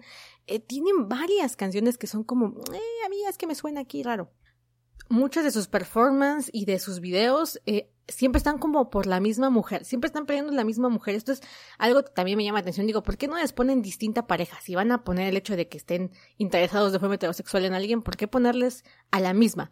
Por ejemplo, Saturday Night habla de donde ellos están en una fiesta y el primero que se interesa en una mujer es Don Hae. Se acerca a la chica y antes de besarla despierta se da cuenta que es sábado en la mañana y esta vez el, turno es de, Hugh. En, llegan a la fiesta en la noche y ahora él es el que se interesa por esta misma chica, que es la, misma chica del sueño. O sea, sueñan a la misma morra, no entiendo por qué. Y también la va a besar, que por cierto se supo que la, actriz o la modelo sí besó a Hugh ya. De hecho, Don Jai le hace una escena de, no son celos, pero son celos en, en una entrevista.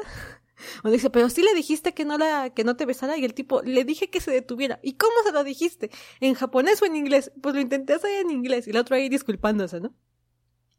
Esa es una. También está Just Go On, creo que se llama. A ver, déjame ver porque esa no me acuerdo el nombre como tal.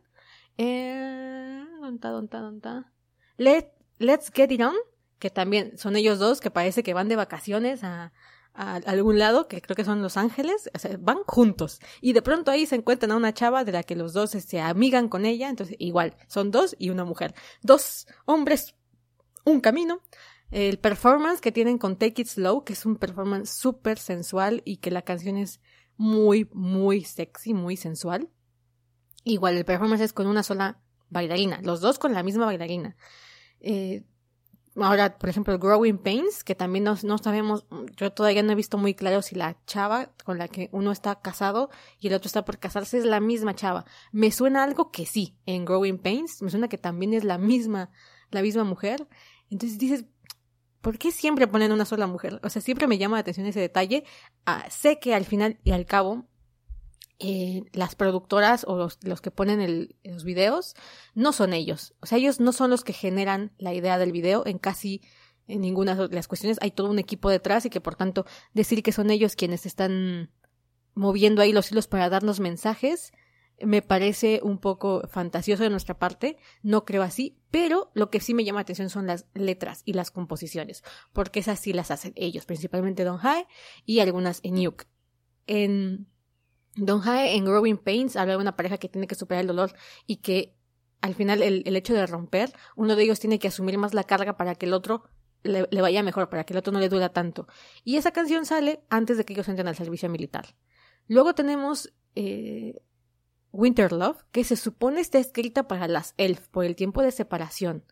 ¿No? Y dice, eh, hay una parte en el, en el rap de Nuke que dice, en el libro de nuestro amor, ponle un marca, un, marca páginas, porque algún, algún día volveremos y estaremos juntos siempre. Y claro que sí encaja a la perfección con el tema de los dos años de separación que iban a tener eh, Super Junior de las Elf. porque al final pues iban a estar en hiatus unos años, pero porque esto nunca se hizo con los demás miembros. Recordemos que Nuke y Don Hai no fueron los primeros miembros que se fueron al servicio militar, aunque sí es verdad que en ese momento se fueron muchos miembros. Se fue también Shidong, Sung Min, Siwon y ellos dos. O sea, había cinco miembros en el servicio militar que ah, conflictuaba al tener o seguir con las actividades del grupo. Pero ¿por qué la misión se las encargaron solamente a Hyuk Jae y a Lee Dong He? Una, ¿Por qué nada más ellos dos la cantaban como subunidad? Si al final también estaban los demás miembros que también se iban a ir. Tres, esa canción no tiene versión en estudio, por tanto no sabemos realmente quién escribió qué partes, aunque yo creo que es muy obvio que fueron ellos dos. La canción es muy dolorosa. Si se supone que estás diciendo que vamos a volver y que van a seguir ahí para nosotras y que es para las elf, ¿por qué hacerlo tan doloroso? ¿Por qué hacerlo eh, decirlo de esa manera?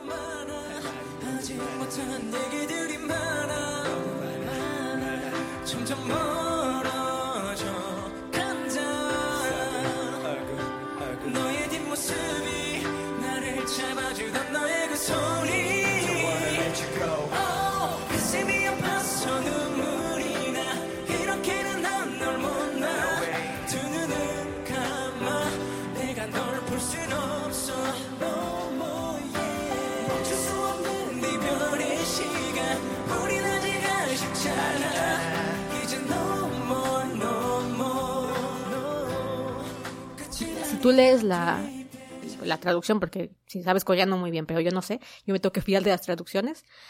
La, la, canción habla de que dos personas se amaban muchísimo y en este momento por algo no pueden estar juntos, pero no, no es por falta de amor. Entonces, ¿qué es? Te preguntarás.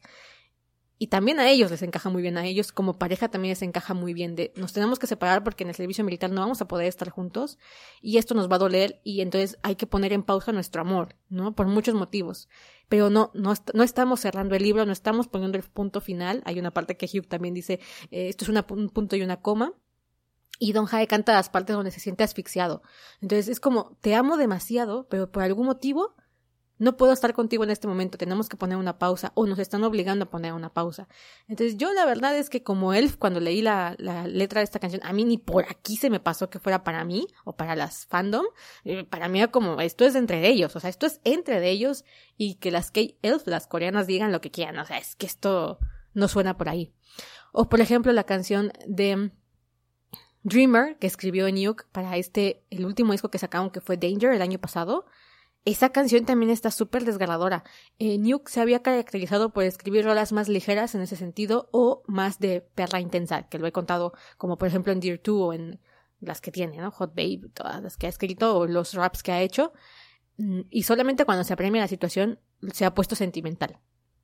En Dreamer, para mí queda como muy englobado este tema del sufrimiento que ha tenido Nuke. Para escribir una letra así, la has de haber pasado muy mal. No sé en qué momento, porque Nuke siempre es un tipo que se ve entero, que se ve eh, feliz, que, que, sabe mantener la sonrisa entre las cámaras, pero esa canción está súper depresiva. Eh, hubo un momento en el que la pasó muy, muy mal. Y que aún así la persona con la que estaba le dio todo su apoyo, y a pesar de que la pudo haber lastimado y de que es muy probable, de hecho, que lo dice en la canción que la hirió, le dijo, yo te, yo te lastimé porque no sabía en ese momento quién era, y tú aún así no te apartaste de mí. O sea, tú no puedes pensar en alguien que no sea Lee Dong He no puedes. O sea, es que, ay, te flipa la cabeza, no puedes pensar en alguien que no sea Don G. El chiste es que cuando ellos se van al, al ejército, Don G termina trabajando como policía, porque él hace el examen para policía. Hay muchas fuentes, y aquí es que yo no sé discernir entre qué fuentes son fidedignas y qué no. Las únicas que yo tomo como fidedignas son las que yo encuentro donde ellos mismos lo dicen, o donde hay entrevistas donde se sale, sale la información. Pero todos esos chismeríos que luego se tienen alrededor, no sé cómo comprobarlos, no sé qué fuentes tienen porque no sé coreano. Pero, por ejemplo, hay unos que dicen que Enyuk y Don Hae tomaron el examen para la misma, para ser eh, policías los dos, y que Enyuk no lo pasó. No sé de dónde salió esta información, pero a mí me llama la atención si fuese fidedigna, ¿no? Entonces, por eso se tuvieron que separar, porque uno se fue a una base y el otro se fue a otra. Este, este asunto, yo creo que la clave para saber si el longevidad es real, para mí, siempre estuvo en este, en esta, en este periodo tan convulso, porque las cosas que estaban sucediendo no parecían fanservice, no parecían estar puestas ahí para las fans, sino que sobrepasaban incluso a los mismos, eh, a los mismos actores, es decir, a los mismos personajes de esta historia, que es en Hugh y a, Don Hyde. ¿Por qué hubo este distanciamiento en el 2014? ¿Qué les pasó? Porque es, eso es obvio, que hubo un distanciamiento. ¿Qué hay entre en medio de esa historia? No lo vamos a saber nunca, porque probablemente ellos nunca van a contar su historia de amor, ¿no? ¿Qué pasó ahí? No lo sabemos, pero algo pasó. ¿Cuál era la intención de ocultar que eran pareja o cuál era la intención de negar con tanta fuerza que eran pareja cuando antes no se habían molestado en hacerlo? ¿Qué sucedió en el servicio militar? Porque ellos, ¿por qué entraron con dos días de diferencia? O sea, ¿por qué? No cumplen años en algunas fechas, Siwon y Sumin entraron en fechas totalmente distintas, Shidon entró en fechas distintas, porque ellos decidieron entrar con dos días de diferencia si no fuese para evitar pasar el mayor tiempo separados. O sea, si entraban en fechas muy distintas, uno de ellos iba a salir primero que el otro, e iban a estar separados todavía más tiempo. Es obvio que lo haces para estar con la persona el menos tiempo separado de ella. ¿no? dices, esto es obvio. Y el servicio militar es muy de su vida privada, es muy de su vida personal, es algo trascendental e importante para los hombres coreanos. Entonces piensas, mm, cualquiera lo puede tomar más a la ligera porque era un momento decisivo en su vida y no tomarlo en función del tiempo de otro, a menos que ese otro sea alguien de quien no puedes pasar tiempo separado. Dos días de diferencia. Se dijeron que se visitaron mutuamente y continuamente a lo largo de los dos años. Hay otro evento que también es muy llamativo en esa época, que es la enfermedad de culebrilla que le da a Don Hae, que termina en el hospital, y que Hugh tenía muy poco tiempo de haber entrado al servicio militar cuando pidió permiso para ir a verlo. Se supone, y es que eso también yo no lo sé a ciencia cierta porque desconozco el sistema militarizado coreano, pero se supone que no puedes pedir permiso para tomar libre esos días del servicio militar, a menos que un familiar, y con familiar solamente se refieren a padres, hermanos y esposo o esposa, esté eh, hospitalizado. Y lo mismo, no, podía, no podías entrar a ver a Don Jae porque solamente podía entrar la familia. Y esto sí pasa en los hospitales, o sea, en los hospitales, si tú no eres la esposa o el esposo, no puedes entrar a ver a alguien en algunos casos. Entonces, siempre quedó el misterio de cómo es que Hugh consiguió, uno, el permiso de parte de su propia base militar, y dos, el permiso de la base militar de Don Jae para poder entrar a verlo al hospital, como si fuera su familia. Está el mito de que estén casados. Mi pareja me decía, a ver, pero ¿Tú crees que siendo las fans como son, nadie haya, nadie haya dado con el papel que afirme que están casados tal vez en otro país? Y yo, mira, no lo sé. O sea, no, no tengo la información como para decirte, ay, sí, así está la situación. Pero siempre queda el misterio y la duda y uno lo acomoda a su gusto. Y en este caso el gusto es lo más probable que esté pasando, que ellos sean pareja y yo no podía estar encerrado sin saber qué le estaba pasando. Eso no lo haces siempre por un amigo. O sea, creo que sí es, esta es la, la gran cuestión que dicen, es que las Buyoshis no saben distinguir entre el amor y el, la camaradería y, la amistad. Y dices, sí, o sea, es probable que yo no tenga los mismos parámetros de amistad que tienen en Corea con los que tenemos aquí en México y que tu compa lo saludas por huella cada rato y la vida sigue. Y que normalmente su familia es la que está más pendiente que, de él que tú. ¿No? O sea, hay como categorías de amigos, pero ni los mejores amigos llegan a este tipo de, de, situaciones tan específicas. Y a mí eso, eso me daba como la ilusión de que estos tipos sí tenían una relación, o sea, que Leon Jae es real. Cuando acaban el servicio militar, el, el momento del término del servicio militar también es muy fuerte y que me cuesta trabajo querer aceptar que haya sido por fanservice. Se supone que esta es su vida personal, que han acabado un momento muy importante en su en su paso de vida como hombres, ¿no? Este, salir del servicio militar los ha hecho más hombres, entre comillas, ¿no? En el sentido de madurez, no en el sentido de género o de machismo, ¿no? En el sentido de madurez, han salido siendo más maduros de lo que eran antes. Y que la primera persona que te vea al salir del servicio militar, o sea, saliendo de la base militar, no sea tu familia, no sea tu mamá, tu papá, sea Don Jae. Cuando Hugh salió, el que lo recibió fue Don Jae. Fue el primer tipo al que vio al salir del servicio militar. Esto lo hicieron por las fans, esto lo hicieron como parte del, del tema de, de, de, de los fan meetings y de seguir con Super Junior. Pero ¿hasta qué punto la agencia mete mano en esto? ¿Hasta qué punto es como, oye, Don Jae, sabemos que tienes vacaciones en el servicio militar, elige los dos días que sale Hugh Jae para irlo a recibir? ¿O hasta qué punto es que Don Jae en su vida personal, en su en, su intimidad decide tomarse los dos días eh, eh, que son previos. O sea, él va a salir en dos días. Hugh Jack sale un día y él va a salir en dos días. Realmente no había ninguna necesidad de aplazar tus vacaciones o especificar tus vacaciones entre tu servicio militar para ir a verlo o recibirlo cuando salía del propio. Aquí esto habla mucho de, un tema de pareja. O sea, es que yo no, yo no puedo pensar en una amistad así donde tú dices, bueno, voy a sacrificar mis vacaciones nada más para verlo salir cuando me quedan solamente dos días para salir. O sea, si es un amigo normal, dices, bueno, pues lo veo en dos días. O sea, yo salgo el 17, él sale el 14 o el 15, pues ya nos vemos en dos, o sea, no pasa nada. ¿Por qué ese hecho de algo tan importante estar ahí para el otro? Y lo mismo, cuando Don Jae sale y tiene su, su pequeña eh, entrevista saliendo del, del servicio militar, de, que, era policía, voltea y el primero que está ahí con los brazos abiertos es Enyuk.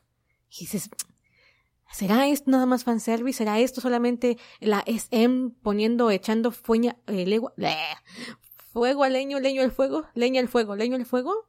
No lo puedo creer, o sea, me suena más que, que es una decisión íntima y personal. Y después de este encuentro, 2017, que es eh, todavía lo que les resta, ellos salen en julio del 2017, lo que resta de 2017, que es el lanzamiento del disco de Play, que es uno de los discos que a mí más me gusta de Super Junior, curioso porque son donde más, eh, menos miembros hay, perdón, es el disco que tiene menos miembros activos al momento de su lanzamiento, y es el que más me gusta. Eh, la verdad es que bueno, me gustaba, porque creo que ahorita el que más me está gustando es Timeless. Está muy bueno ese disco. El último que sacaron está bastante bueno y están todos. Entonces eso también dices, ay, pero Play, que es el, este disco que sale después de su hiatus, donde todos regresan a, las actividades, ya está Siwon, ya está Shidon, Lituk, Hichul, eh, obvio, Don Hae y Jesung y, y cuando sale este disco tienen que hacer las representaciones o lo que, lo que le llamamos como todo el backstage, que es para anunciar el disco. O sea, no nada más sacas el disco, sacas los videos, que ya es una friega terrible, sino que ahora tienes que estar haciendo promociones en los programas.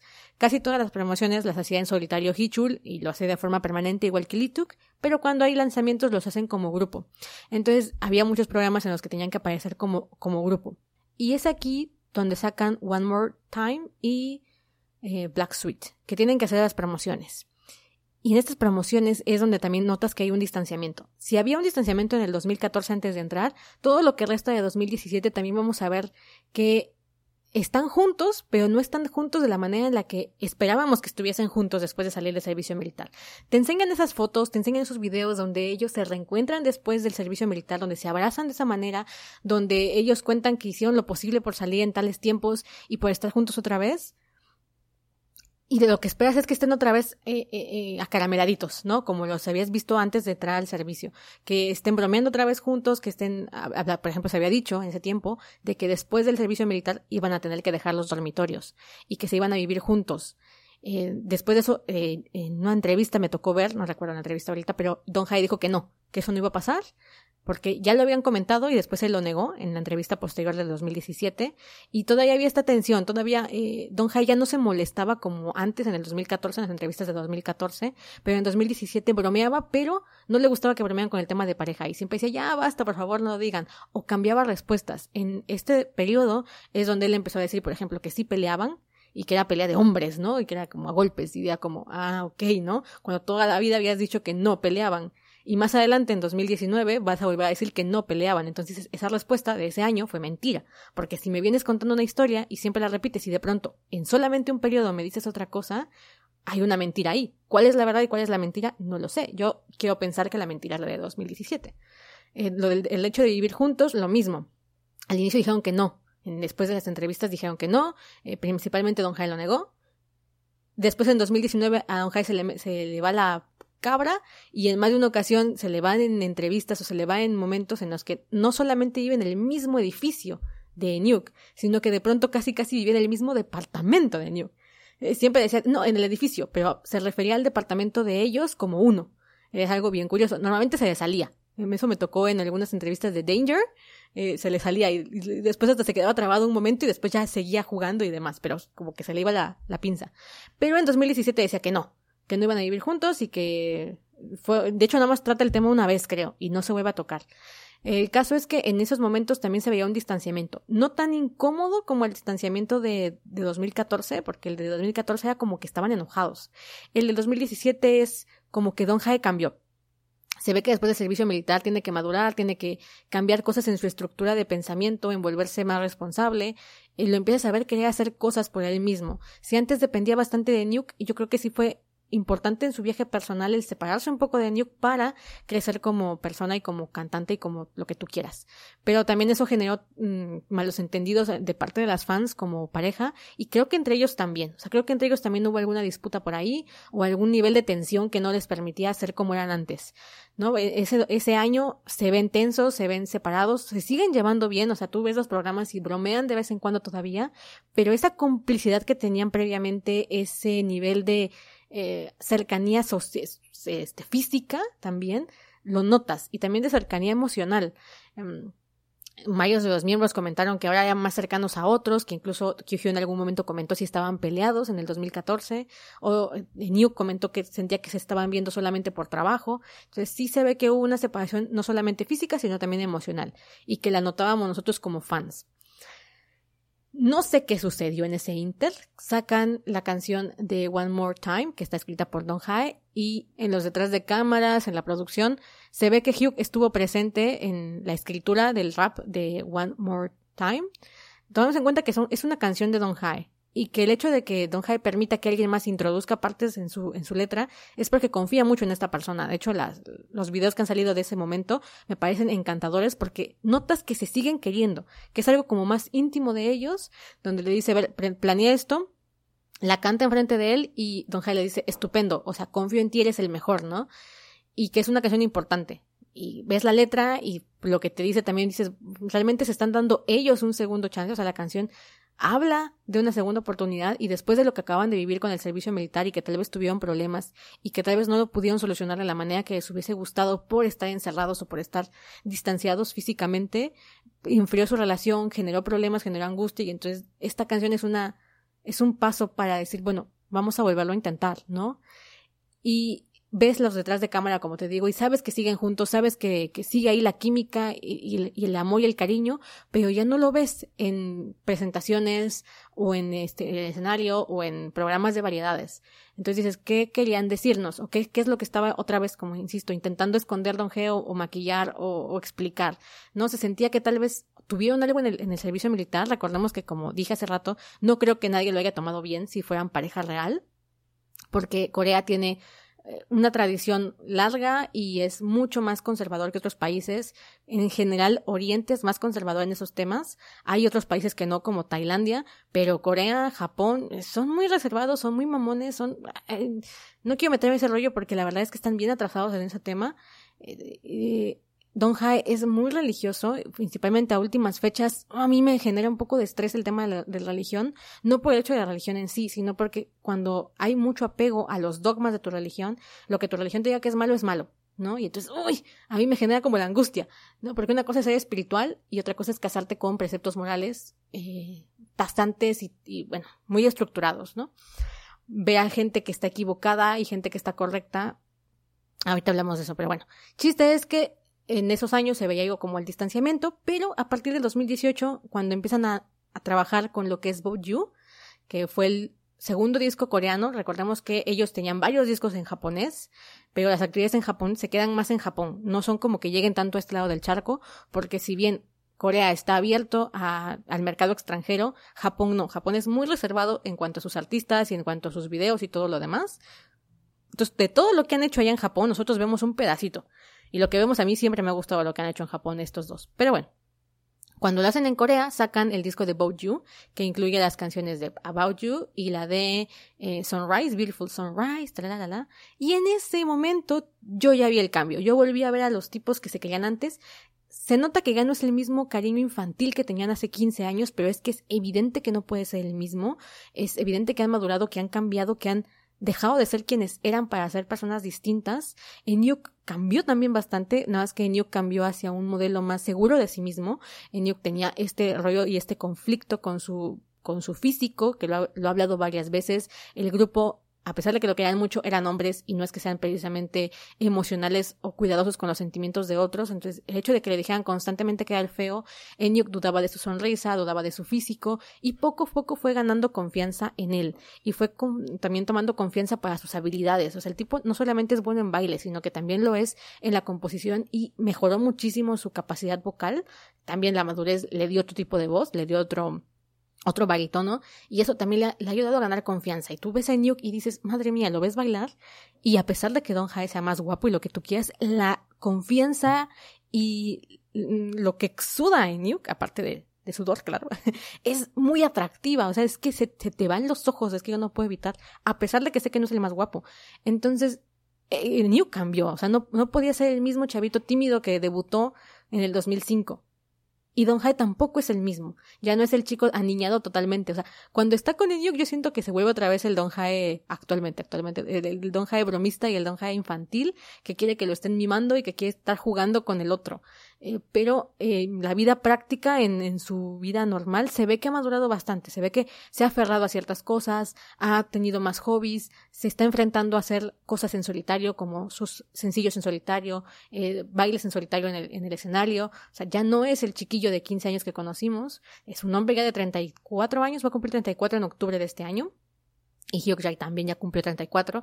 Entonces ya no son los mismos. Definitivamente ya no son los mismos y su relación Tal vez pasó por un periodo difícil, pero hoy en día lo han superado porque al fin y al cabo eso es el amor, cuando tienes una relación larga, es superar cosas, es aprender del otro, es aprender a aceptar los cambios del otro y crecer también de forma individual, que creo que también a eso lo vimos en un poco de su separación y al final saber que sigue siendo quien eres aunque estés con otra persona.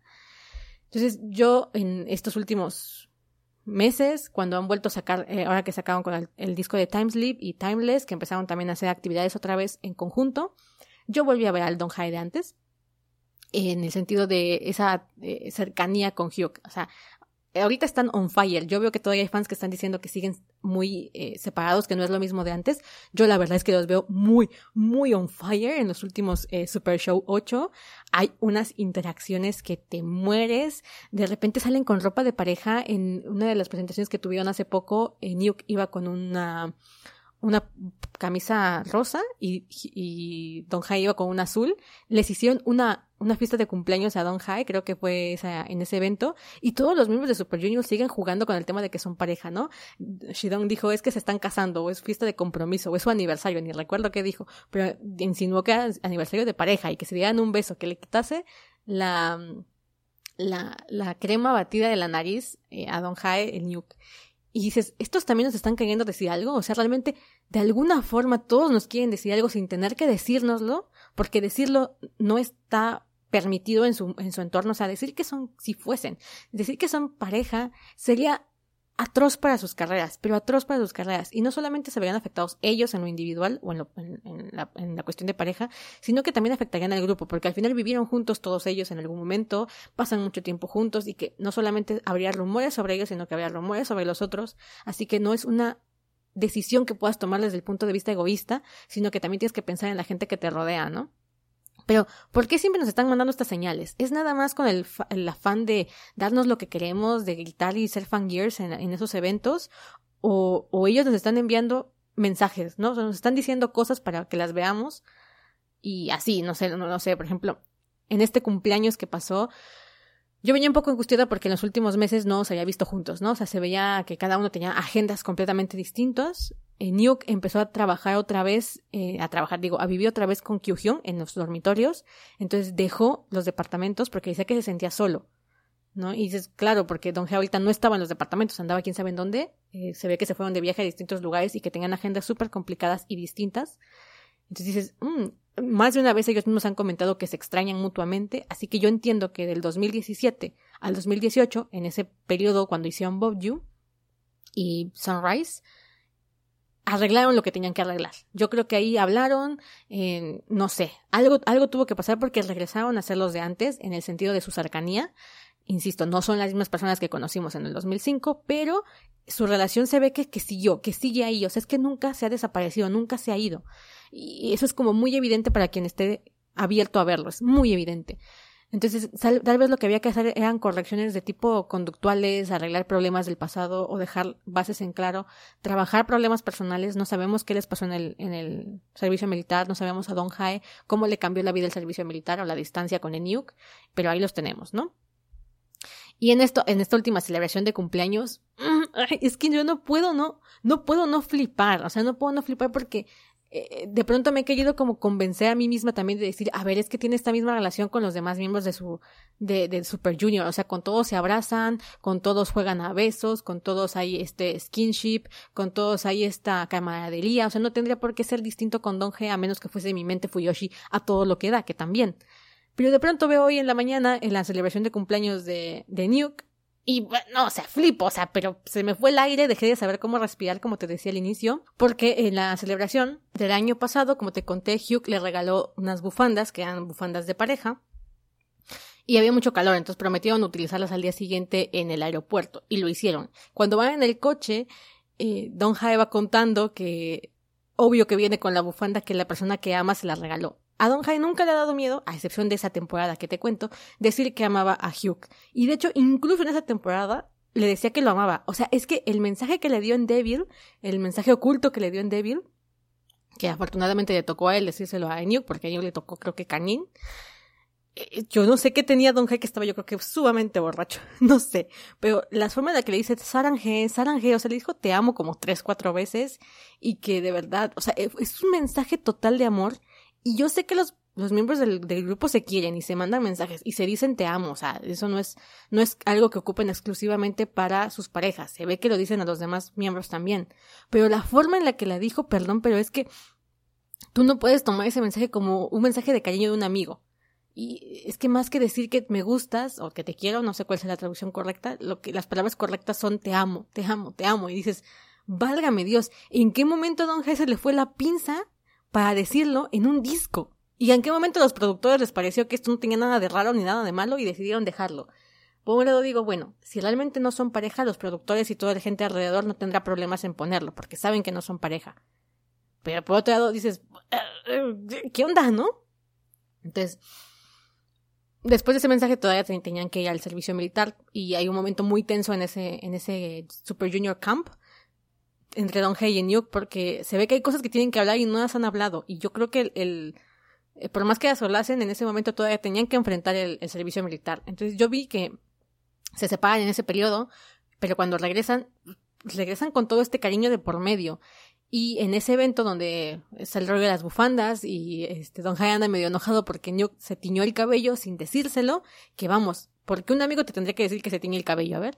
Eh, llegó a su cumpleaños, a fan meeting de cumpleaños, lo hacen por las fans, porque saben que a las fans les encanta verlos juntos, o lo hacen porque de verdad es que son mejores amigos y, en vez de que Don Jai invite a cualquier otra persona, piensan en Yuk. Y entonces están ahí en el evento con las bufandas y todo esto, y yo ahí me convencí el año pasado en octubre, que fue el evento que yo dije, no, estos siguen enamoradísimos uno del otro y siguen juntos y no importa de qué manera se presenten o qué no hagan o dejen de hacer en los eventos o que nosotros los veamos distantes, entre comillas, ese cariño que se tienen, independientemente de que sean pareja o no, ojo, o sea, independientemente de que yo crea que son gays o no, creo que el cariño que se tienen mm, no está en tela de juicio, para nada, pero para nada está en tela de juicio y que ha sido perenne, o sea, nunca ha muerto a lo largo de estos 15 años que llevan juntos o más, porque creo que tienen como 16, eh, que llevan juntos. Entonces dices, este tipo de cariños es lo que yo quiero en mi vida, ¿vale? O sea, así, de esta entrega de, de saber que cuando te vi estaríamos juntos siempre, ¿no? O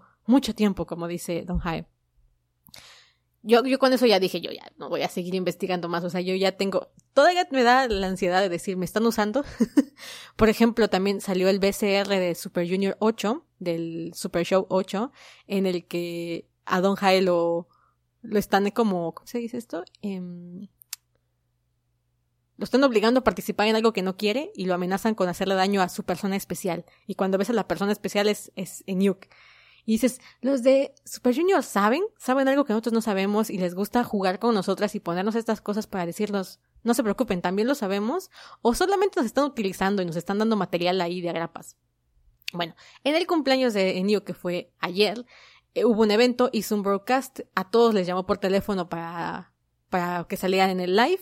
Eh, todos le dijeron feliz cumpleaños de la manera más normal, como un amigo normal te lo dice, ¿no? Tú le llamas y, ay, ¿cómo estás? Hichul me encanta cómo saluda a Enu para decirle feliz cumpleaños. De hecho, eh, celebra previamente el cumpleaños con, con Hugh Jae por el evento de broadcast que, que, que, hacen en China, creo que es en China, y lo celebran y se la pasan súper divertido y demás.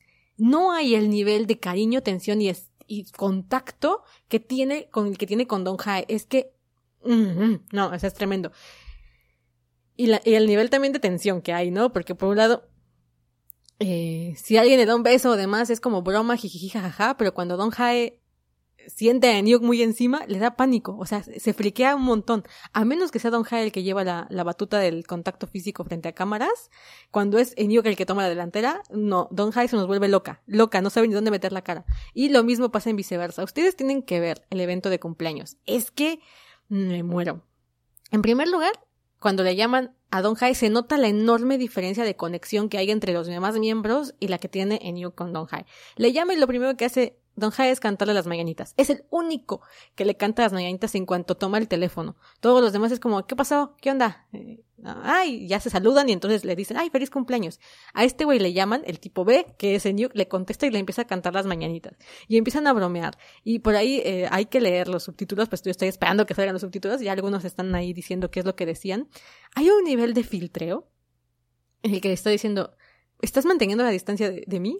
Y dice, no, yo no, claro que no, nos lo está pidiendo el gobierno, dice, por el tema de la, del COVID. Eh, también le dice, es que ya no estás en tiempo. Y el tipo dice, yo siempre estoy en tiempo para ti. Y piensas, están coqueteando y no me estoy dando cuenta, o yo ya no entiendo nada y estoy viendo cosas donde no las hay, es que no puedo. Y ya, si por ahí te quedaban dudas y ya con eso habías fangirleado un rato, no, no, no. Don Jae llegó al evento de New con pastel en mano, se le quiso sentar en las piernas y dices, estos tipos están saliendo, o sea, yo no entiendo cómo alguien me puede decir, eh, están lejos o esto es eh, fanservice, cuando de pronto ves como demasiado, o sea, ves too much como para hacer fanservice hasta para ellos, que saben que es peligroso. Ya una vez les pasó que publicaron la misma foto juntos en sus perfiles de Instagram y les llovieron comentarios de mierda y las tuvieron que quitar. O sea, si realmente son pareja, eso les debió doler muchísimo, porque ni siquiera estaban como en pose de pareja, simplemente llevaban la misma ropa. Y que los hubiesen abucheado por eso y ellos tuvieran que bajar la foto, me hace pensar que al final han intentado dar pequeños pasos, han intentado manifestar sus deseos de verdad o, lo que realmente son y la gente los ha mandado a volar, entonces eso los vuelve a reprimir. Esa es mi, mi percepción, ¿no? Entonces, y de pronto ves este evento de ahorita y dices, yo siento que están con más fuerza, ¿no? Que Don Jae está como, vámonos a la mierda, vamos a hacer esto como se tiene que hacer en 2017 diciendo, no me gusta que me traten como pareja, no nos hagan preguntas de pareja. Y hoy llega su cumpleaños, se le sienta en las piernas y le trae de regalo sudaderas de pareja, tenis de pareja y labiales de pareja. Las fans de Leon Jae sabemos que ocupan el mismo labial muy seguido. Sabemos que eh, utiliza uno de la marca Sugar, en el que se ha visto que se lo pasa a Don Jae o que de repente Don Jae lo trae o se lo pone y de repente ves a Don Jae diciendo, no, no me gusta comer de tus babas. Dice, es que ya lo mordiste. Yug, dice frente a las cámaras. Y de repente ves que se pasan el labial. O sea, no hay nada más íntimo que pasarte el labial con alguien, por Dios. De hecho, hasta por medidas de salud te dicen que no te prestes el labial porque te puedes contagiarle algo. Tienes que tener confianza con la otra persona para prestarle el labial. O por lo menos deberían, chicas, ¿eh? Eso es un dato de higiene personal. Pasarse el labial. Entonces dices, obvio, a menos que sea tu pareja y tú sepas dónde metió la boca y confíes en él, te prestes el labial. Entonces, las fans de Leonjai ya sabíamos que se pasaban el labial, a pesar de que nos veían medio raro, porque estos son como de ese tipo de pruebas que de repente pareces maldita acosadora buscando pruebas, y el rollo del labial era una de ellas que tú dices, ¿en qué momento te fijaste en eso? Y tú así como, sí, sí me fijé en eso. Y de repente ves que Don Jae le regala la marca de labial que ocupa Nuke y le regala labiales de pareja porque él tiene su propio labial. Y el labial que Don Jae tiene es el que ocupa para ponérselo a Nuke en, en el video, en, en, la sesión. Y a Nuke le ocupa el suyo, que es nuevo por lo menos, para ponerle labial a Don Jae. ¿Qué quieren que yo piense? ¿Qué quieren que yo piense si no es más que me estás diciendo, te estamos diciendo a ti, fan, que lo que tú piensas es real, que, que realmente sí somos algo? ¿No? No te lo puedo decir directamente, no puedo sacar la información directamente porque me voy al carajo como artista y mi familia va a estar decepcionada y yo qué sé qué vaya a pasar en el mundo, pero quiero que tú lo sepas. Yo sé que tú tienes pruebas y quiero como confirmártelas, ¿no? Podríamos jugar este rollo de que es una broma, en plan de, el año pasado en me dio eh, una bufanda de pareja, como para incomodarme en el escenario, yo le traigo todo esto. Pero no se siente así. Le regalé una sudadera de Tempus, que es la, la marca del hermano de Don Ja, que es Donwa le regaló unos tenis Nike que se supo que él compró por propia mano. No mandó a su manager a comprarle regalos para entregarlos en un evento por agenda de Super Junior. Él fue a comprarlos. Hay también un evento, unas preguntas donde dicen, ¿de qué número calza Enyuk? Y el otro, ah, no sé, y da una un número y se equivoca. Se ve que sabe de qué número calza el amigo. Llevan 15 años juntos. O sea, por más que no sea tu pareja, tú sabes de qué número calza la persona con la que vives. Tu hermano más o menos sabes de qué número calza, porque alguna vez le compraste tenis o lo que sea. Hay fotos en las que se ve que ocupan zapatos o tenis iguales. Eh, Don Jai ocupa uno naranja y uno negro, y Enyuk ocupa el, el símil, ¿no? A menos que calcen del mismo número, con lo cual tampoco habría error para equivocarte qué número de pie tienes o qué número calzas. Entonces, ¿por qué fallan las preguntas a propósito? ¿Por qué nos mienten en las entrevistas? De pronto dices, no puedo pensar bien porque cuando tú me mientes en entrevistas yo no sé cuál es la verdad, pero de repente tengo pruebas de que sabes ciertas cosas y que de pronto, ay, misteriosamente no te las sabes o no te, das, no te acuerdas. Este, en este caso igual, los tenis de New, una prueba más de que el tipo sabe el número que calza y que nada más le gusta joder en las entrevistas y no decir, no dar más pruebas o yo qué sé. Pero le está regalando esto y New, le pasa una vergüenza en New, o sea, se nota que no vergüenza en el sentido de ay qué pena, o sea, sino una vergüenza en el Dios mío, ¿qué estás haciendo, don Jae? que me estás marcando? O sea, yo sentí ese evento como esto es mío y les estoy avisando a todos que esto es mío. Les regaló una y aparte la forma en la que lo hace es tan tierna de Don Jae. Les regala la sudadera, que por cierto Nuke se había manchado de pastel, entonces era como, eh, ay mira, es mi oportunidad. Yo, yo vi que cuando se manchó Don Jae dijo, esta es mi oportunidad, y le trajo la sudadera.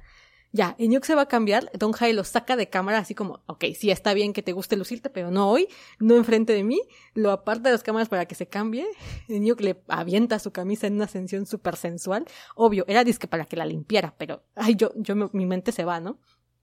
Y cuando se, ya se pone la sudadera y Enyuk va llegando, Don Jai entonces se abre la chamarra, que si tú te fijas en el video completo, se la cierra para que el tipo no se dé cuenta porque es sorpresa, y cuando llega se la quita y Enyuk inmediatamente entiende que son de pareja y se muere de, vergüenza. De hecho, grita, o sea, grita. Normalmente no ves a Enyuk gritar así, uh, tan natural y tan como de pena. Es, es muy adorable. Es como cuando a ti te da un bochorno o hace algo muy cursi a alguien y te dan ganas de gritar porque dices, Dios, esto es tan ridículo y tan cursi. Pero estás emocionada o emocionado. Ese es en en ese, en ese video. Grita de la emoción, así como no puede ser, hasta, hasta se estremece.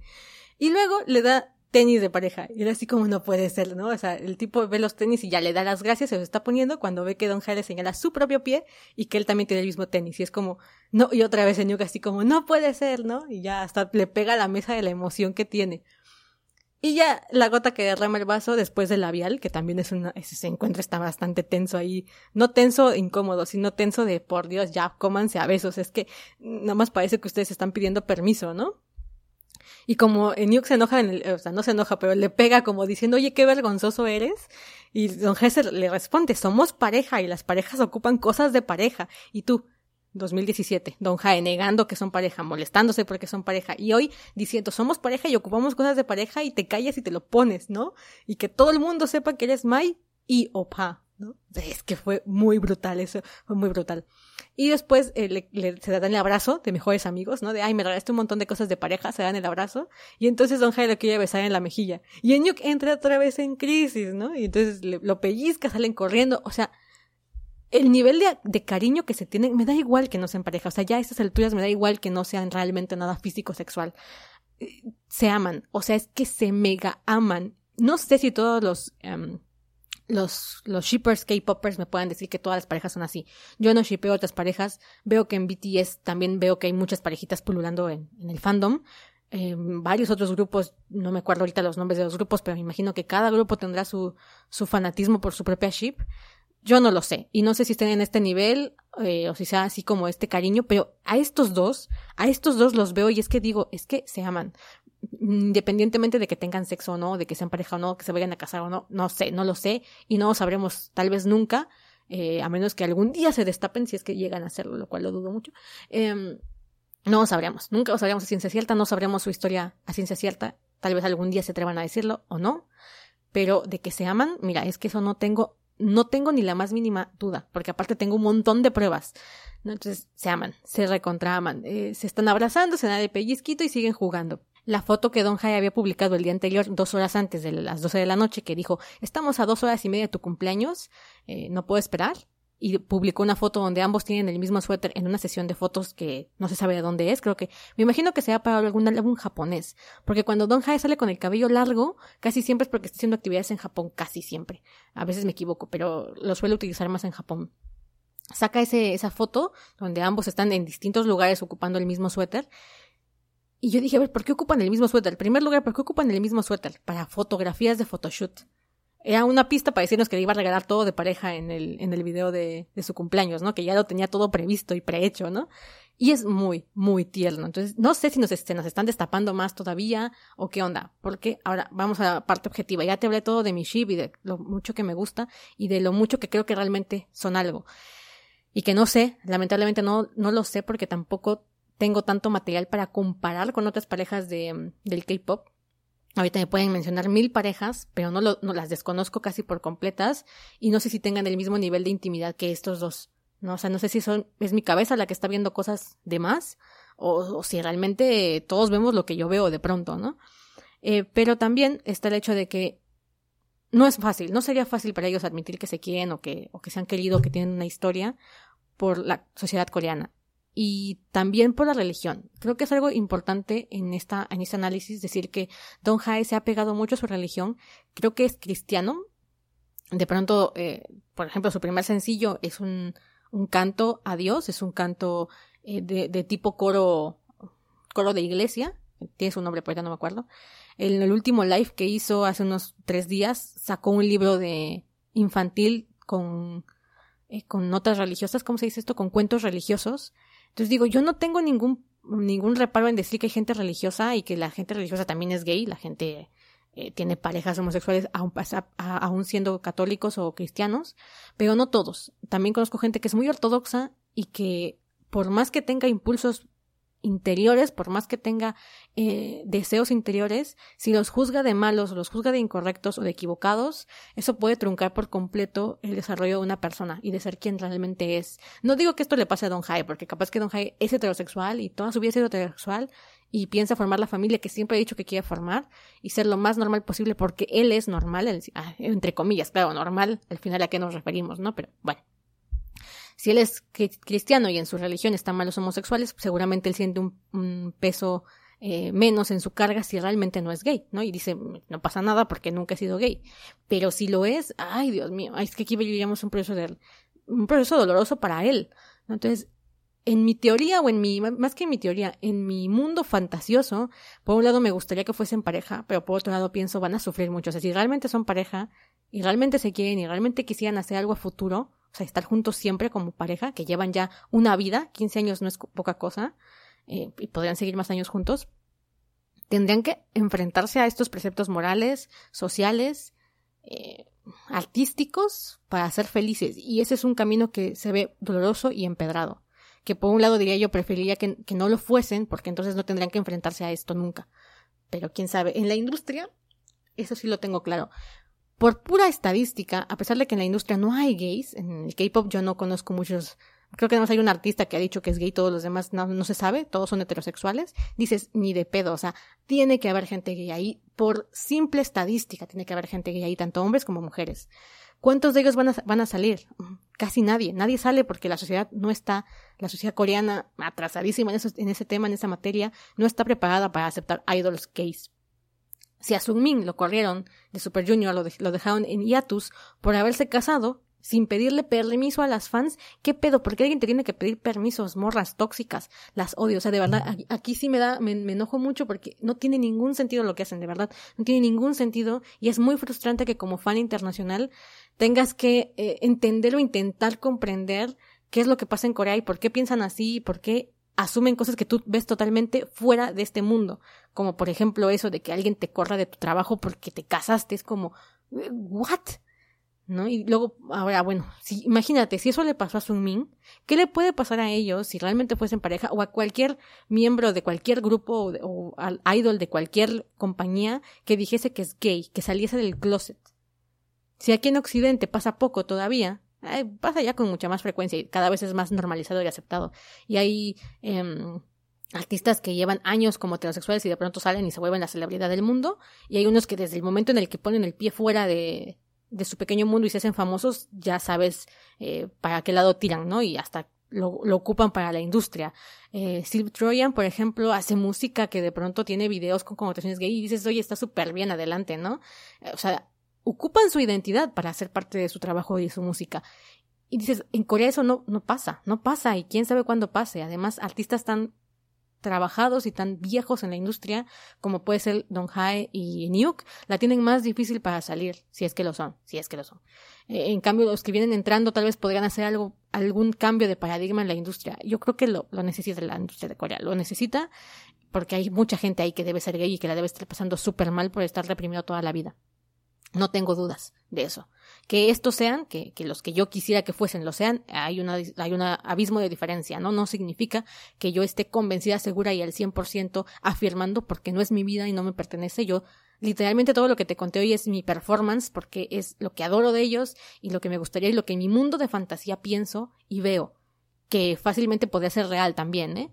porque también hay pruebas y también hay muchas cosas. Pero luego ves que hay parejas que llevan siete años escondidas en Corea, que han salido durante siete años y tú ni enterado, y dices, cuando un artista quiere esconder algo, lo va a esconder, y tú no te vas ni a enterar ni a, ni a notarlo. O sea, si ellos lo quieren esconder, esconderán. Si Don Hae quiere esconder una relación con una mujer antes de casarse, que es lo que ha dicho muchas veces, lo hará. ¿No? Y, y tal vez le da tan poco complejo a lo de Nuke, porque no lo son, porque no son pareja, que no tiene problemas y reparos en jugar con esto.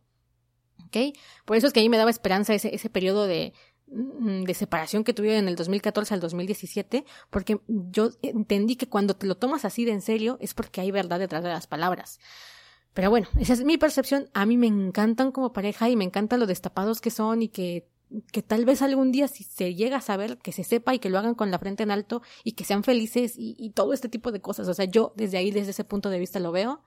Y si no lo son, pues bien por ellos también, que ninguno de los dos sufra, eso es lo que realmente más quiero, porque cuando admiras a alguien, cuando esa persona te da, eh, te hace feliz de alguna manera, al final la música de Super Junior, estas entrevistas, yo amanecer y despertar con este shipeo intenso y que cuando toda la situación que hay en el mundo exterior, que de repente no es nada bonita como la que estamos viviendo hoy, o tu trabajo es una mierda, o tu vida a veces está como acabadísima, o tienes mil problemas, y de repente este tipo de cosas son chispazos de felicidad a tu vida, dices, si me haces feliz, también quisiera yo que tú fueras feliz, a pesar de que lo haces sin conocerme y que lo haces sin saber quién soy y que lo haces por amor al arte, también te gustaría ver a la otra persona feliz, no por un tema de idolatría, sino por un tema de reciprocidad, por alguna forma de decirlo. Entonces, bueno, eso. Y yo quisiera que ellos fueran felices, independientemente de qué diablos sean, si sean gays, si son heterosexuales, si son parejas, si no son pareja, mm, si son amigos de toda la vida. No me interesa, que sean felices y que tomen las decisiones que los hagan más felices. Y ojalá Corea no por ellos, no porque me guste Leon Jae, ojalá Corea cambie esa percepción a, corto plazo, que sé que es complicado porque a Occidente le ha tomado su trabajo, le ha tomado sus décadas, décadas, o sea, no, no ha tomado 10, 20 años, le ha tomado más de 40, 50, ir aceptando eh, la diversidad sexual, ir aceptando la libertad de ideologías, la libertad individual, eh, el amor en todas sus manifestaciones, y que Corea todavía tenga prohibido el, matrimonio homosexual nada más es una pizca de lo, de lo lejos que están todavía de alcanzar una cierta aceptación. Entonces, bueno, ahí lo dejo. Eh, me encantó hacer este episodio porque podría hablar de esto horas, o sea, tengo teoría por cada cosa. Voy a dejar algunos canales de YouTube que sigo que me gustan mucho porque ahí te, te, destrapa, te destripan cosas que yo a veces no veo, que es como, yo vi esa entrevista y no me di cuenta de tal cosa. Por ejemplo, una donde eh, Eniuk le ayuda silbando a Don Jae escondido. Cuando yo vi esa entrevista ni por aquí me di cuenta de ese detalle.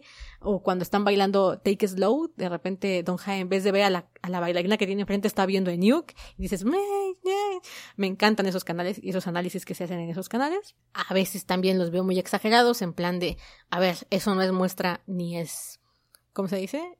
Ni es prueba de nada. Porque a veces también creo que forzamos un poco y queremos leer cosas donde no las hay.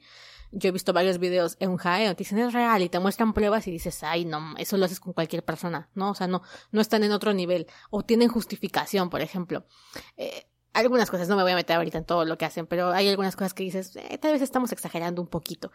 Pero hay otras que sí me llaman mucho la atención, por ejemplo, esta que te conté de, de, la, de vivir juntos, el rollo del, del, del servicio militar, eh, este, estas bromas que hacen con, con el tema de ser pareja, eh, las muestras de afecto que tienen, de repente se van de vacaciones juntos cuando salieron, el, creo que fue en el disco de Bob You, por eso digo que siento que ahí hubo un, un clic, se fueron de vacaciones a Hawái juntos y siento que ahí solucionaron un montón de cosas y que están juntos. Hay quienes tienen la teoría de que están casados, veto a saber. Eh, ahí hay como diferentes teorías. Eh, yo en los videos, que me gustan mucho los videos, por ejemplo, Growing Pains, o esto, lo, que salió en el BCR, lo iba yo a comentar y se me fue. Lo que salió ahorita en 2019 con Danger, con eh, Gloomy, con el BCR del, del, del concierto que tuvieron en Corea, de, con, el, con el álbum The Danger, están bien intensos. No sé si los han visto, pero pues la es una historia de amor de dos, dos este, mafiosos que al final mueren juntos. Entonces dices, mm, ¿juegas conmigo? ¿Me estás dando mensajes? ¿O realmente ahí hay cosas? O sea, ¿qué, qué, te quieres que te diga yo? En Danger también eh, hicieron entrevistas, hicieron programas y todo el mundo sabe que se llevan exageradamente bien. Y por eso es que hay rumores en otros países de que son gays. Y ellos lo saben. ¿Ok? No es algo que no, que no sepan. Saben que hay rumores y actualmente no los están callando, no, no están diciendo ni negando absolutamente nada, de hecho se están alimentando y eso también a mí me da para pensar. Entonces decía yo, bueno, al final no significa que ellos elijan los temas de los videos. Por ejemplo, Growing Pains, que mucha gente tiene como su montón de teorías de es que esto quiere decir esto y realmente hablaba de ellos dos. Y bueno, no todos los videos están dirigidos por ellos, no todos, no todos los videos ni, ni, los, ni los conceptos están elegidos eh, al 100% por ellos. Tienen managers, tienen un equipo detrás, tienen a la agencia de SG Label detrás, que al final es la que va tomando decisiones. Gloomy me suena un poquito más libre porque Shidon fue el que ayudó con ese video, el que dirigió ese video, y ahí sí te creo que hayan metido más cosas de su cosecha.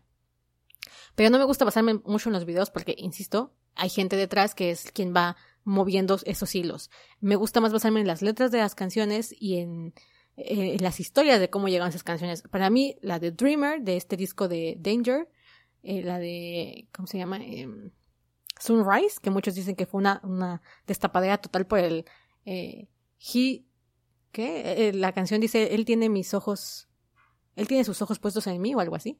Mm, también tiene ahí una explicación de que viene de una película que le gusta mucho a Hugh Jai. Hugh Jai ha contado mil veces que su película de, de Sunrise es una de sus favoritas y puso un diálogo de esa película en la, en la película. Digo, en su canción. Pero al final, el diálogo es de una mujer a un hombre. Por eso es que ocupa el término he. No significa que esté saliendo del closet. Pero quién sabe, igual y no, la puso ahí por algo, ¿no? Igual y ocupó esa frase en particular para eso y no fue al azar. Pero luego salen teorías de que es que ocuparon tal elemento de los triángulos rojos y dices, bueno, pero realmente qué tanto es de ellos, su cosecha, y qué tanto es de los productores de los videos. Entonces me gusta más analizar las letras y los tiempos en los que fueron lanzadas esas letras. Para mí, Winter Love, Dreamer, eh, ¿qué otra? One to One también, uno más uno es igual a, a Love. One to One es igual amor, creo que también es bastante romántica, pero en una época en la que ellos estaban totalmente bien en un mundo de fantasía y todavía no enfrentaban ciertas cosas. Eh, para mí son súper de ellos. Growing Pains también creo que es de ellos. Y Gloomy, por supuesto que también creo que es, que habla de ellos. Yo hasta metería ahí One More Time, que es la, la que sacaron en el disco de Play. También pienso por ahí ciertas cosas. Eh, el, el video este de If You, que se cree que la actriz de ese video realmente es Lee Hyuk Jae. Eh, ¿Cómo se llama? Lost, que también es de Don Hae. O sea, hay varias rolas que, que sí te podrían hablar de ellos y que van bastante cercanas a lo que les va pasando. Ahorita me estoy acordando que, me estoy dando cuenta que vengo diciendo One More Time desde hace no sé cuánto rato, y esa es la que tienen con Rake, perdón, es One More Chance. One More Chance es la canción que escribió Don Hae. Ay, me estreso. Y que por cierto, Mm, ahí también hay detallitos en el, en el video, en el, en el rap de, de la relación entre ellos. Por eso a veces digo, no creo que los miembros de Super Junior no sepan si es que hay algo, no creo que no sepan. Y por eso también les gusta eh, darnos este tipo de información, este tipo de flashazos. Ve tú a saber. Ah, yo es que me emociono muchísimo. Imagínate, llevo dos horas y podría seguir, ¿eh? Porque, o sea, podría seguir. que me encantan, me encantan. Eh, también eso decirte, después de 2018, de entre 2018 y 2019, puedes ver las comparaciones de los mismos programas. Por ejemplo, creo que tienen uno en Weekly Idol que sacaron en 2017 cuando sacaron eh, Black Sweet y tienen uno en 2019 cuando sacaron Timeless, en los que al mismo programa va Don Hae y Yenuk y puedes ver la distintísima eh, interacción entre ambos. O sea, en este, el año pasado ya juegan, ya se volvieron a llevar súper bien, se están dirigiendo miradas todo el tiempo. Don Jai le encanta estar sentado junto a Nuke, o sea, de repente está, hay una escena en la que quita a Ryuwok, así como que dice, no, tú siéntate acá y lo manda a la Birch para sentarse junto a, a Nuke, siendo el tipo posesivo que siempre ha sido, juega mucho con él, o sea, esa relación es preciosa, independientemente de que sean amigos o no sean amigos, o sean pareja, es preciosa. Y change my mind, bitch, de verdad. Muy bien, ya, ya terminamos con el episodio. Eh, si te gusta este tema, que a mí me encanta hablar de ellos, y te gusta, sígueme en Instagram y déjame tus comentarios ahí en Instagram para que yo saque más videitos donde hagamos análisis de ellos, porque eso sí me entretiene muchísimo. Y te los voy a dar porque me, encantan, me encantan. Eh, referencias de, ¿cómo se llama? De, de, canales donde voy sacando información también te los voy a dejar en, en Instagram, porque hay dos canales principalmente que veo que, que me gustan mucho los análisis que hacen y que ven cosas que luego a mí se me pasan. ¿no? O que yo luego no encuentro, porque no sé coreano y de repente es como, veo la foto, pero no, no entiendo qué dice el pie de foto y de repente alguien ya lo pone y es como, ay, María Santísima, esto decía. Y es que son palabras muy bonitas que se dedican a ambos y que dices, ay, Dios. Me encanta ese juego de esposa, esposo, lo adoro. Lalong. Bien, ya, me voy a ver si. Un beso enorme y espero que te hayan gustado estos cinco días, cinco audios cinco episodios de podcast para la contingencia, para estar en casita, para pasarla bien. Un beso enorme. Y si te gusta mi trabajo, recuerda que estoy en Patreon como Gaby Senpai, en también todas mis redes sociales, G-A-V Senpai. Puedes encontrarme en patreon.com diagonal Gaby Senpai. Un beso enorme y hasta la próxima. Bye bye.